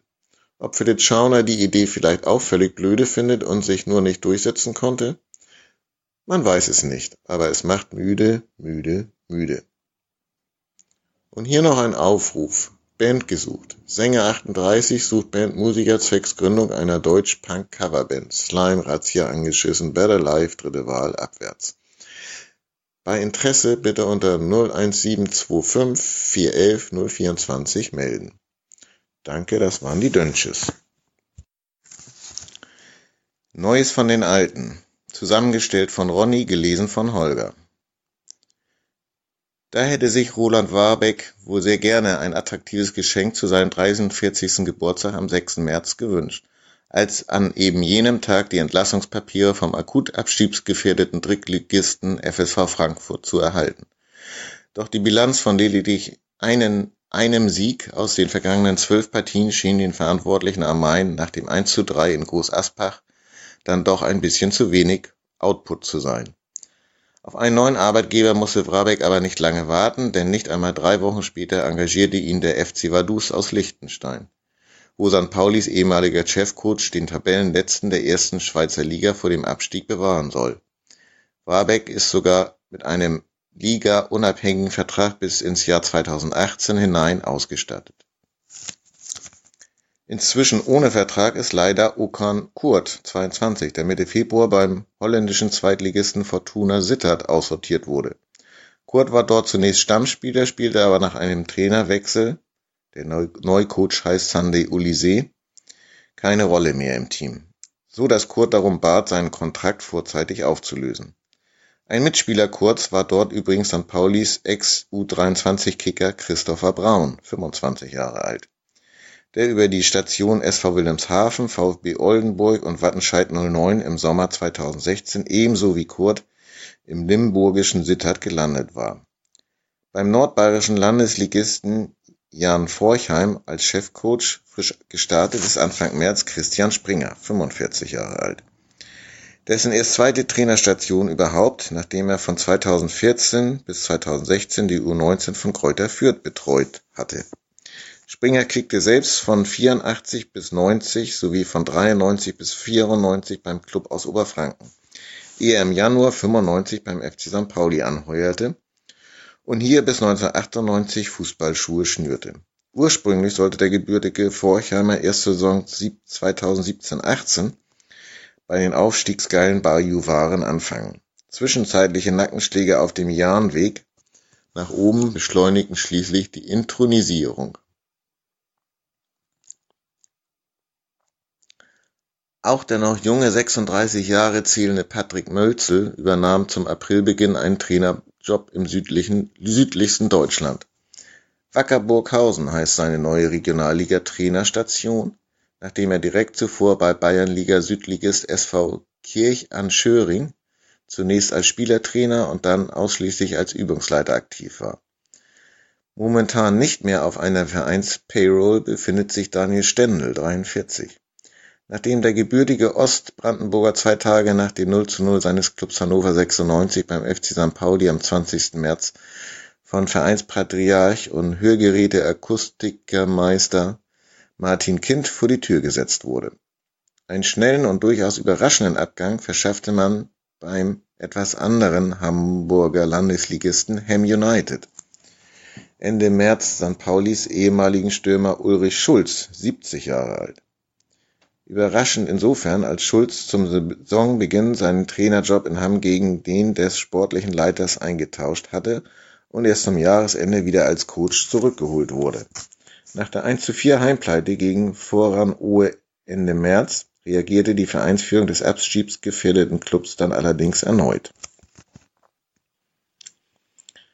Mit der Note 1 hat Fabian Boll, 37 Jahre alt, seine Trainer A-Lizenz Ausbildung beendet. Der 25-jährige Marc Kemo Kranich, einst große Sturmhoffnung in der U23 des FC St. Pauli, beendete in der Winterpause sein Engagement bei Altona 93 und schloss sich aus privaten Gründen (mehr Zeit für Ausbildung und Freizeit) Oberliga-Konkurrent BU an.